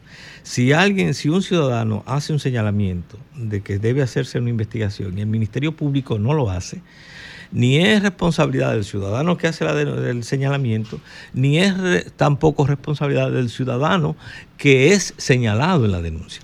Es al Ministerio Público a quien le corresponde. Nosotros lo que hemos hecho es siempre sostener que en una democracia tiene que haber esa transparencia en la investigación y, y que el rol lo tiene el Ministerio Público, el rol lo tiene el Ministerio Público. Eh, hemos visto también con mucha claridad cómo este gobierno ha hecho un esfuerzo eh, distinto a otras experiencias de no controlar el quehacer del Ministerio Público. Y le ha dado la suficiente libertad, sobre todo porque está encabezado por una magistrada que nos merece a nosotros, no ahora, sino de toda la vida, el mayor de los respetos, admiración y consideraciones, que es la magistrada Aclarar, Miriam Jaime, Nada Germán. más aclarar eso, a propósito de la pregunta que había hecho, que cuando hablaba de las dudas que quedan es por la contundencia de las denuncias que en otros o en estes no se llegaron a concretizar. Mientras tanto, en la conciencia de la gente retumban todavía esas fuertes denuncias frente a fuertes liderazgos de nuestro país. Sí, doctor. Gracias por, por visitarnos en el día de hoy. Dos, dos en uno. Usted acaba de mencionar a la magistrada Miriam Germán, que yo respeto su historial que está cerca del retiro ya del servicio público. ¿Por qué nadie le ha preguntado a, a Miriam Germán, de una persona de su categoría, por ejemplo, cómo ejecutan a tres miembros de una institución como la DNCD a pleno sol a finales de diciembre por miembros del DICRIN y el Estado, ni el presidente, ni el Ministerio Público dice cómo, cómo se ejecutó eso y a razón de qué. Eso no, eso no se ha explicado nadie y usted fue Ministerio Público. Eso por un lado. Y por otro, ¿está usted de acuerdo con la idea de que se junten las elecciones producto de lo que ha pasado recientemente con toda la denuncia que se ha dado alrededor de los centros de votación, mal gasto que conlleva tener elecciones separadas? Bueno, empezando por lo segundo, estoy totalmente de acuerdo. Estoy de acuerdo en que se unifiquen las elecciones, porque el objetivo que buscábamos con la separación era que no operara el arrastre. Pero de una u otra manera, tanto cuando eran los dos años, cada dos años, nos pasábamos los cuatro años en constante pues, proceso electoral y ahora con una diferencia de tres meses eh, es muy difícil que no se produzcan niveles de arrastre. O sea que estoy de acuerdo con la unificación. Y además, como bien señalas, eh, al país le sale más económico. Bien, mira, eh, una posición de principios que siempre he sostenido es que cada vez que hay una muerte violenta en la República Dominicana, incluso los llamados, entre comillas, intercambio de disparos, el Ministerio Público, no la policía, debe hacer una investigación y debe darle una satisfacción a la sociedad. Esa es su misión. Nunca he creído en que cuando hay una muerte violenta, de un, llamado intercambio de disparos, Pero cualquier cosa, debe es un ser- crimen de Estado eh, entre instituciones del Estado. pero otra cosa. Imagínate si yo lo estoy señalando para un llamado intercambio de disparos, eh, tú puedes hacer la, la extrapolación que estoy totalmente de acuerdo en que el Ministerio Público debe darle una satisfacción a la sociedad de qué ocurrió, cómo ocurrió, por qué ocurrió. Porque esos son hechos que no podemos eh, barrerlo debajo de la alfombra, porque van creando precedentes. Esta sociedad necesita una explicación de ese hecho, que es grave. porque es grave? Por dos razones. Primero, hay la muerte de tres personas. Que, Y ni los familiares segun- aparecido. y segundo, es una muerte que se produce en dos instituciones del Estado. Entonces, estamos ante un hecho mayúsculo. Entonces, con mucha razón, el Ministerio Público, fíjate que lo subrayo, no, No, la propio- policía. y el propio gobierno. No, no la policía, no, el gobierno no tiene facultad de investigación. No de investigación, No, pero decir. pero no, no, no, no, ahí no. Porque el gobierno no tiene función. El gobierno no puede introducirse en lo que es la investigación penal. Eso La le corresponde, poderes. eh, eh, le corresponde exclusivamente la facultad de investigar y perseguir, de acuerdo a nuestra constitución, es, un, es exclusiva. Tiene el, monopolio el Ministerio Público. Y en ese no lo tiene la policía, lo tiene el Ministerio Público. Entonces, en ese contexto, es al Ministerio Público que le corresponde decirle a la sociedad qué, cómo y por qué sucedieron esos hechos. Mire, yo he estado defendiendo una idea fundamental. Es verdad que el cambio, el pasado no tiene arreglo y el país está frente a la puerta del cambio de, que- de lo que ha heredado. Aquí hay una justicia que no tiene crédito público. Hay que profundizar su reforma. Que tres procuradores no son suficientes para tú asegurarte eso. El gobierno está comprometido a profundizar eso. Dice que quiere refundar la policía y la está haciendo. Una vaina que no puede ser un milagro, pero es un proceso con el que está abiertamente comprometido el gobierno. Que necesita tener una política social distinta, una política médica distinta y una política educacional distinta. Es decir, el desafío es no querer enderezar la historia que ya no tenemos pasado, es ver cómo nosotros enfrentamos los males que hemos heredado. El desafío hoy, pues, y por eso me complace que tú estés, es en cambiar la institucionalidad para que ésta pueda asegurarnos un gobierno diferente que ha permitido que todo el que es funcionario se enriquezca y no haya ni siquiera capacidad de pedirle cuenta.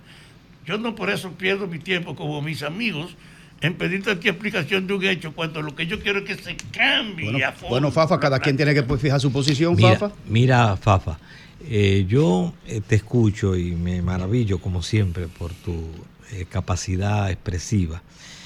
Eh, eso es lo que resume, lo que sintetiza que ahora lo que va en estos cuatro años es profundizar el cambio.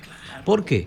Porque hemos llegado a un nivel, este no es el gobierno perfecto, es un gobierno heredado en una circunstancia muy específica, eh, que eh, eh, vino con una en una situación eh, particular eh, muy dramática. Se está acabando ese el tema, discurso, doctor. El tema, el tema de la agosto va a pandemia. cambiar ese discurso, pero, pero dentro de todo ese contexto, el- el- este gobierno ha mandado señales muy claras, señales claras de hacer un esfuerzo por la honestidad, por la, trans- por la transparencia, de hacer un esfuerzo por la institucionalidad democrática. Ahora se abre un escenario. Con 36 personas destituidas por supuesta corrupción Bueno, sin sometimiento. Bueno, pero yo lo que, lo que vuelvo y se señalo es que esa es la obligación del gobierno. Es decir, eh, búscame en los gobiernos anteriores esa señal. Que hayan destituido a 36 funcionarios porque Por eh, corrupción. el, el rumor público, el rumor público, las indicaciones lo han eh, sindicado como posible. Ahora, ¿quién es el que finalmente Bueno. determina si esa persona eh, cometió un acto ilícito? El Ministerio Público. Entonces pidámosle a cada quien lo que le corresponde. En- en el el Ministerio Intran. Público es el que tiene Dígame que hacer, Intran, doctor, tiene que hacer la tiene que hacer la Eso es el investigación. Eso es un, eso es caso que está abierto. No, el gobierno. Son casos que está abierto. Ahora lo que usted tiene que lo que usted tiene que ver es que en tres años, casi cuatro años de gobierno, usted mismo puso la cifra de 36, o esas 36, o están destituidos, o han sido abiertas una investigación, como por ejemplo el caso de la lotería, o pidieron licencia, o tuvieron que pedir licencia, y están eh, sujetos a abiertos a esa investigación, que le corresponde no al Ejecutivo. ¿Y a usted no le parece, doctor, no al que Ejecutivo, muy, complaciente eh, el Ministerio Público con los funcionarios del gobierno del PRM y muy, muy sagaz, muy agudo con los de la No, oposición? No, no, fíjese que no. No, pregunto si le parece No, mira, solamente. no, una de mis quejas es que el, el Ministerio Público no ha hecho la investigación de la corrupción Mm. integral desde, lo- desde el año 2004 para acá, que es cuando no ha prescrito. Incluso yo siempre le he señalado que es- está pendiente la investigación de la Casa del León Marino. ¿Usted me entiende? De tal suerte que hay todo ese todo ¿Y cuál ese es proceso, todo ese proceso es que al Ministerio Público le gusta utilizar figuras eh, marítimas. Cerca de un y entonces, entonces resulta Y- y- y el- y- que- y- y los que- semáforos que- amarillos, que ¿no? ¿Ese no le parece que resulta que en ese contexto, le digo más, el- si, si algo me puedo quejar del Ministerio Público Los es que acuáticos. no ha hecho la investigación, se ha limitado eh, eh, eh, a una- un periodo y tiene que profundizar más, porque aquí la corrupción no empe- eh, empezó precisamente en estos 20 años que antecedieron, se dio de una manera descarada y continuó durante 20 años y eso fue lo que este pueblo renunció en el 2020. Y ahora tenemos mucha claridad porque hemos visto estos expedientes que se han abierto, cómo funcionaba esa maquinaria de enriquecimiento, cómo se apropiaron de los recursos públicos, cómo no tuvieron escrúpulos para eh, eh, eh, utilizar el presupuesto para hacer negocios, cómo se apoderaron de todas las eh, obras que se realizaban, pedían comisiones, eh, eh, cómo desnaturalizaron los ministerios. Las cosas que se decidían en muchos ministerios no eran en función de las necesidades, era en función del plan de negocio que podían hacer. Y ellos mismos, en muchos casos, eran la, la compañía, la razón social que hacía el propio negocio, que hacía el ministerio, desde el que, decidido por el ministro. Es decir, nosotros estamos ante una experiencia cercana que la población ha captado, en la cual, en la cual se, ha- se llegó a los niveles de corrupción Igualito que ahora, de mayor, de mayor, eh, uno, de- uno de los de los periodos de mayor corruptela eh, de toda la historia republicana dominicana, lo- los que fueron esos 20 años. Y este pueblo, el- el- en las elecciones del 20, votó para que eso cambiara. Y ahora, en las elecciones del esos 20 años 18 de febrero, en las, en las elecciones del... en tema la- de prescripción, en- No, no, las no, elecciones... Él habló del No, 2004 Hipólito a no la fecha que este lo- por la prescripción. En, la- en, el- No, no aplica. en- en las elecciones del, del 18 de febrero, este pueblo ha ratificado una Doctor, vez más finalmente, que doctor. quiere precisamente Finalmente, doctor, profundizar. en los minutos De tu- finales. de tu parte, De ¿no? mi parte, sí. Eh, eh, eh, la encuestadora Aguilera eh, dijo que Omar Fernández un, dijo hoy que es un hueso difícil de roer, eh, difícil de derribar ese candidato Omar Fernández. La pregunta es, ¿estaría usted dispuesto a un debate eh, público? Como usted entenderá, yo en los debates, esa es mi profesión. Es como pez en el agua. Mi profesión de abogado lo que me ha enseñado es a debatir. Así que para mí debatir es parte de mi propia esencia como figura pública. Sería coger piedra para los más chiquitos. Yo digo porque es un tema de Bueno, pero, eh, de pónganse de acuerdo. Pónganse de acuerdo. Pónganse de acuerdo. No dice si, Aguilera, si digo, digo si que no digo que no, huye. sí. si digo que sí, que- pónganse de acuerdo. Dice Aguilera que es difícil. Y, re- y referente entonces al posicionamiento, todas las encuestas que hasta ahora se han visto le dan a Omar, por ciento- a Omar Fernández un posicionamiento de un 56 y un 58%. Bueno, usted- usted- esas mismas encuestas. ¿Se mantiene esa tendencia? Esas mismas encuestas, déjeme decirle, hacía que Domingo Contreras ganaba por un 60 y pico por ciento a Carolina. Entonces yo no sé cómo vamos a darle veracidad a una encuesta en ese encuesta. aspecto, Claro. No, la a media Aguilera- encuesta. no, la de Entonces no, lo que eso. usted va a encontrar es que todo eso fueron montajes en la mayoría de los casos. La realidad es lo que acaba de demostrar. Esa es la verdadera encuesta. Y oye, 61% y un 60% a nivel nacional y particularmente en el distrito, un 61% votó en favor de Carolina. Eh, ese- esa es, esa es la, la referencia inmediata que nosotros tenemos que tener para medir cuáles son las simpatías reales que hay en el Distrito Nacional. Mira, se acabó esto ya. Simplemente, Omar no va a poder escapar al resultado de ahora, que su papá no es lo que él proyectaba que era y que la alianza no tenía ninguna fuerza. Se lo llevó el diablo a Omar. Ay, Dios mío. Guillermo, muchísimas ¿Y usted gracias. suscribe eso? Sabemos que- Moreno, ¿usted suscribe eso? Pues, Sabemos que, ¿Eh? que- Guillermo tiene un compromiso ahora y estábamos hasta las cuatro y media. Así es que gracias, Guillermo, por esta conversación. Guillermo Moreno, candidato a senador del Distrito Nacional, Alianza País, Partido Revolucionario Moderno. Alejandro, Lea, nos fuimos.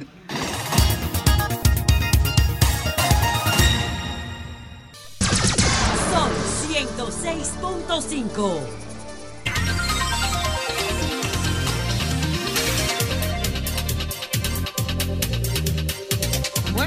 estamos de regreso a las 4 con 39 minutos en este Sol de la Tarde, Sol del País, Graimer Méndez. Buenas Gracias. Ivonne, y gracias a toda la audiencia, este Sol de la Tarde, Sol del País. Miren, hay una frase lapidaria, contundente y eh, definitiva que dice que el poder corrompe y el poder absoluto corrompe todo absolutamente.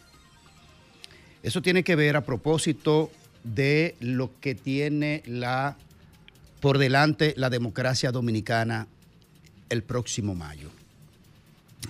El PRM ha tenido un triunfo avasallante, avasallante. El pueblo refrendó la voluntad de que el PRM lo siga gobernando. Detalles aquí, detalles allá, que si se compró cédula, que si, que si se invirtió recursos del Estado. Bueno, como sea, es, siempre es mejorable el sistema democrático y hay que denunciarlo si es así y el que tenga la información que la aporte. Pero la verdad es que fue descomunal, descomunal. Y pareciera que empalmaríamos como sociedad un proceso electoral con el siguiente. Eso es lo que se, se vislumbra en una lógica básica del análisis de los procesos electorales. Ahora, le conviene al PRM, aunque parezca una pregunta cacciosa, le conviene al presidente Luis Abinader y todas sus fuerzas aliadas y al PRM como partido volver a ganar arrolladoramente el Congreso Nacional más la presidencia. Le conviene al país, le conviene a la democracia. Lo de que el poder corrompe y el poder absoluto lo corrompe todo absolutamente, no es una palabrería, es que la la historia lo ha demostrado en diferentes procesos. La sociedad debe entender y comprender, nuestros electores deben comprender, y los sectores fácticos, el empresariado, la iglesia, los organismos comunitarios, sociales, deben entender que poner todo el poder, concentrar todo el poder en un solo partido, en un solo gobernante, es riesgoso para la democracia. El contrapeso de poder es necesario para la salud de la democracia. Los organismos, los diarios de medios, la Asociación de Diarios de este país, el CONET, la FINJUS, Participación Ciudadana y otros más que se me escapan en este momento, tienen que valorar la posibilidad de contribuir a que el balance del poder sea posible y sea necesario para que haya un balance en, lo que, en los contrapesos de las decisiones democráticas de este país. Este país tiene unas cuantas reformas pendientes y son necesarias la participación de la oposición, muy necesaria. El desarrollo que nos encaminamos como país es muy necesaria que se distribuya la, la decisión de elección por parte de la población para las próximas elecciones. Pensémoslo bien para que este país no sufra un revés en lo que tiene que ver con una concentración de poder absoluto en las próximas elecciones. Alejandro.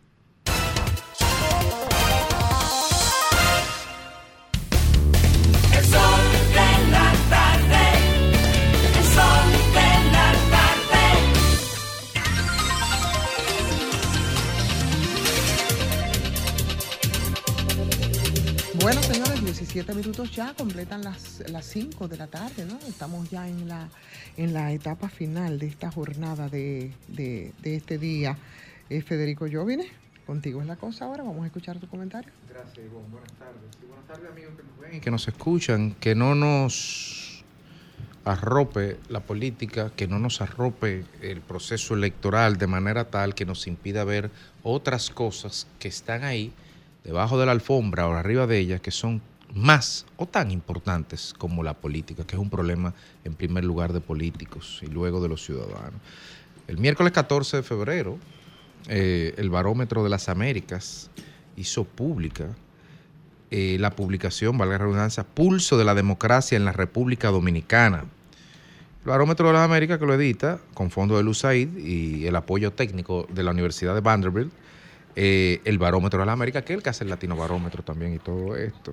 Este es un documento de 74 páginas que yo no lo he leído completo, acabo de descargarlo recién, he visto las reseñas que están en los periódicos, por lo que sería, no puedo profundizar en el análisis que haré al respecto, pero sí quiero destacar algunos pincelazos de dos o tres estadísticas importantes, que nos dicen cómo estamos como sociedad y, nos permiten proyectar de no hacer nada hacia dónde iríamos como sociedad que el 50% de los ciudadanos entienda que los problemas de pareja es un problema de la pareja y se tiene que resolver dentro de la pareja. Cuando problemas, por ejemplo, incluyen violencia entre parejas, que ya no es un tema personal, sino un tema público, eso dice mucho. Hay un marco mental que permite que se solucionen de otra forma alternativa los conflictos, que se refuerza con la tesis de que el 33% de los dominicanos entienden, el 33% de los dominicanos entienden que las mujeres merecen ser, digamos, castigadas físicamente si cometen actos de infidelidad. O que el 25% entienda que deberían ser castigadas si no cumplen con sus funciones en el hogar. Esto es grave, gravísimo, porque en la, la encuesta anterior, hace apenas unos cuantos años, el número no era 33, el número era 25, 24, me parece. Es decir, que pese a 8, 9 años de publicidad, de estadística, de, fe- de publicación en los periódicos, todo esto, lo que eh, ah, no ha habido, un, ha habido una desvinculación, que las campañas han sido nulas, que el enfoque ha sido nulo. Hay datos interesantes que no me llevan con el tema que voy. Por ejemplo, el 37% de los dominicanos apoya, y me parece correcto, que a los hijos se les dote de documentación a los nacionales haitianos que haya en la República Dominicana. Habrá que ver el tipo de documentación. Eso es una opinión personal. Datos interesantísimos como que el 40% de los dominicanos confía en sus gobiernos locales, es decir, que el 60% no lo hace. Si usted cruza esa, esa confianza de un 40%, no le puede sorprender la tasa de abstención de la elección el domingo.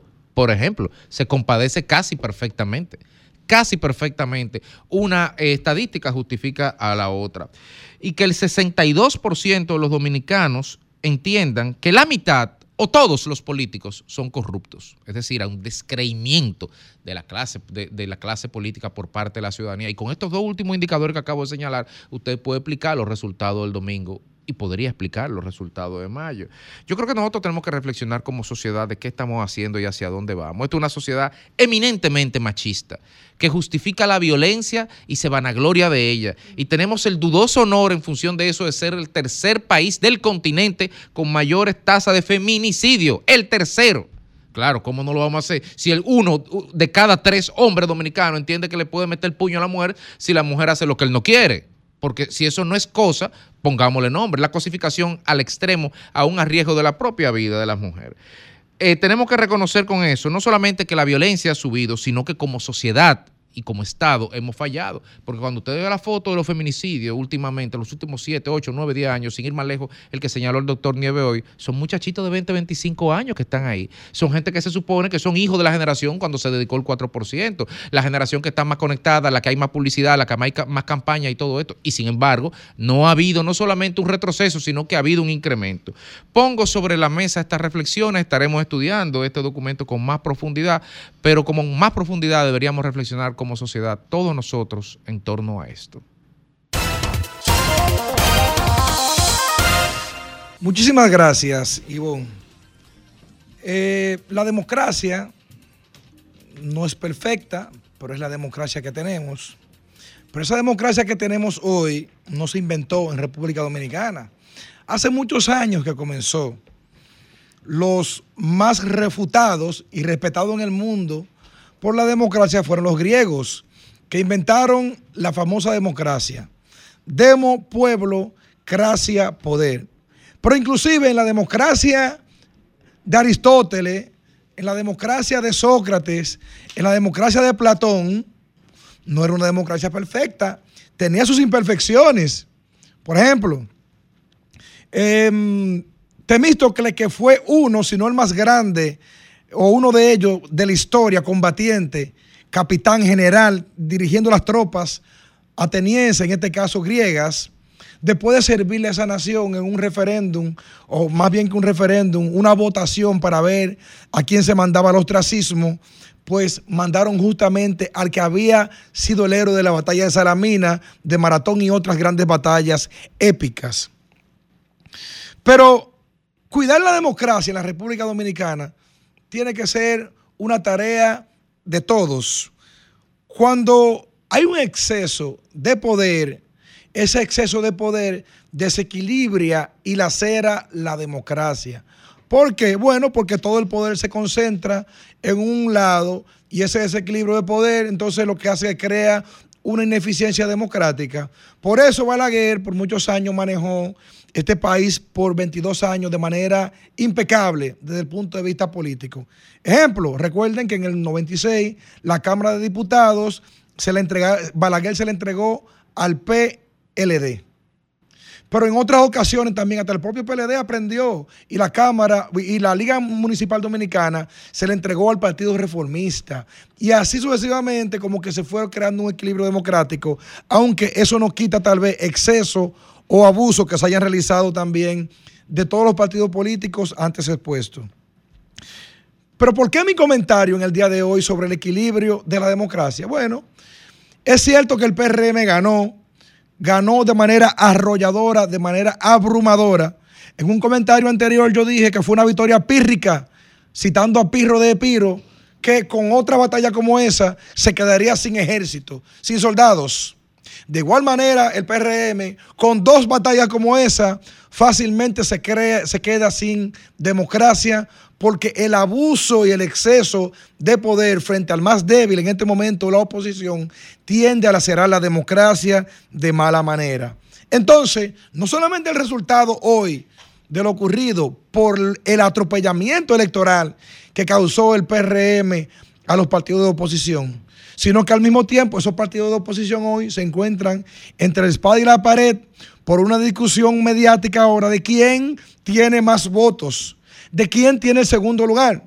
Porque hasta llegar hasta el día 18, para todo el mundo, Leonel era el hombre que tenía los votos y estaba en un segundo lugar. Pero con el replanteamiento a partir del domingo, donde el PLD le lleva prácticamente el doble de votos a la fuerza del pueblo, se replantea el escenario político entonces. ¿Y qué dice el PLD? No, espérate, ustedes dijeron que tienen más votos que nosotros y nosotros sacamos el doble. Entonces, si nos vamos a sentar en una mesa de negociación, tiene que ser con nosotros en la cabeza, porque nosotros tenemos más votos. Yo no sé si ese sea el camino correcto para la oposición. Pero yo sé que la propia coyuntura forza a que esa discusión llegue. Lo malo es que para la oposición ya tiene un plazo fatal para presentar alianzas y poder completar el escenario frente a las senadurías. La oposición, independientemente del resultado, si quiere caminar y trillar y lograr derrotar al gobierno, tiene que ponerse en fila y ponerse de acuerdo a tiempo y con sinceridad. Alejandro.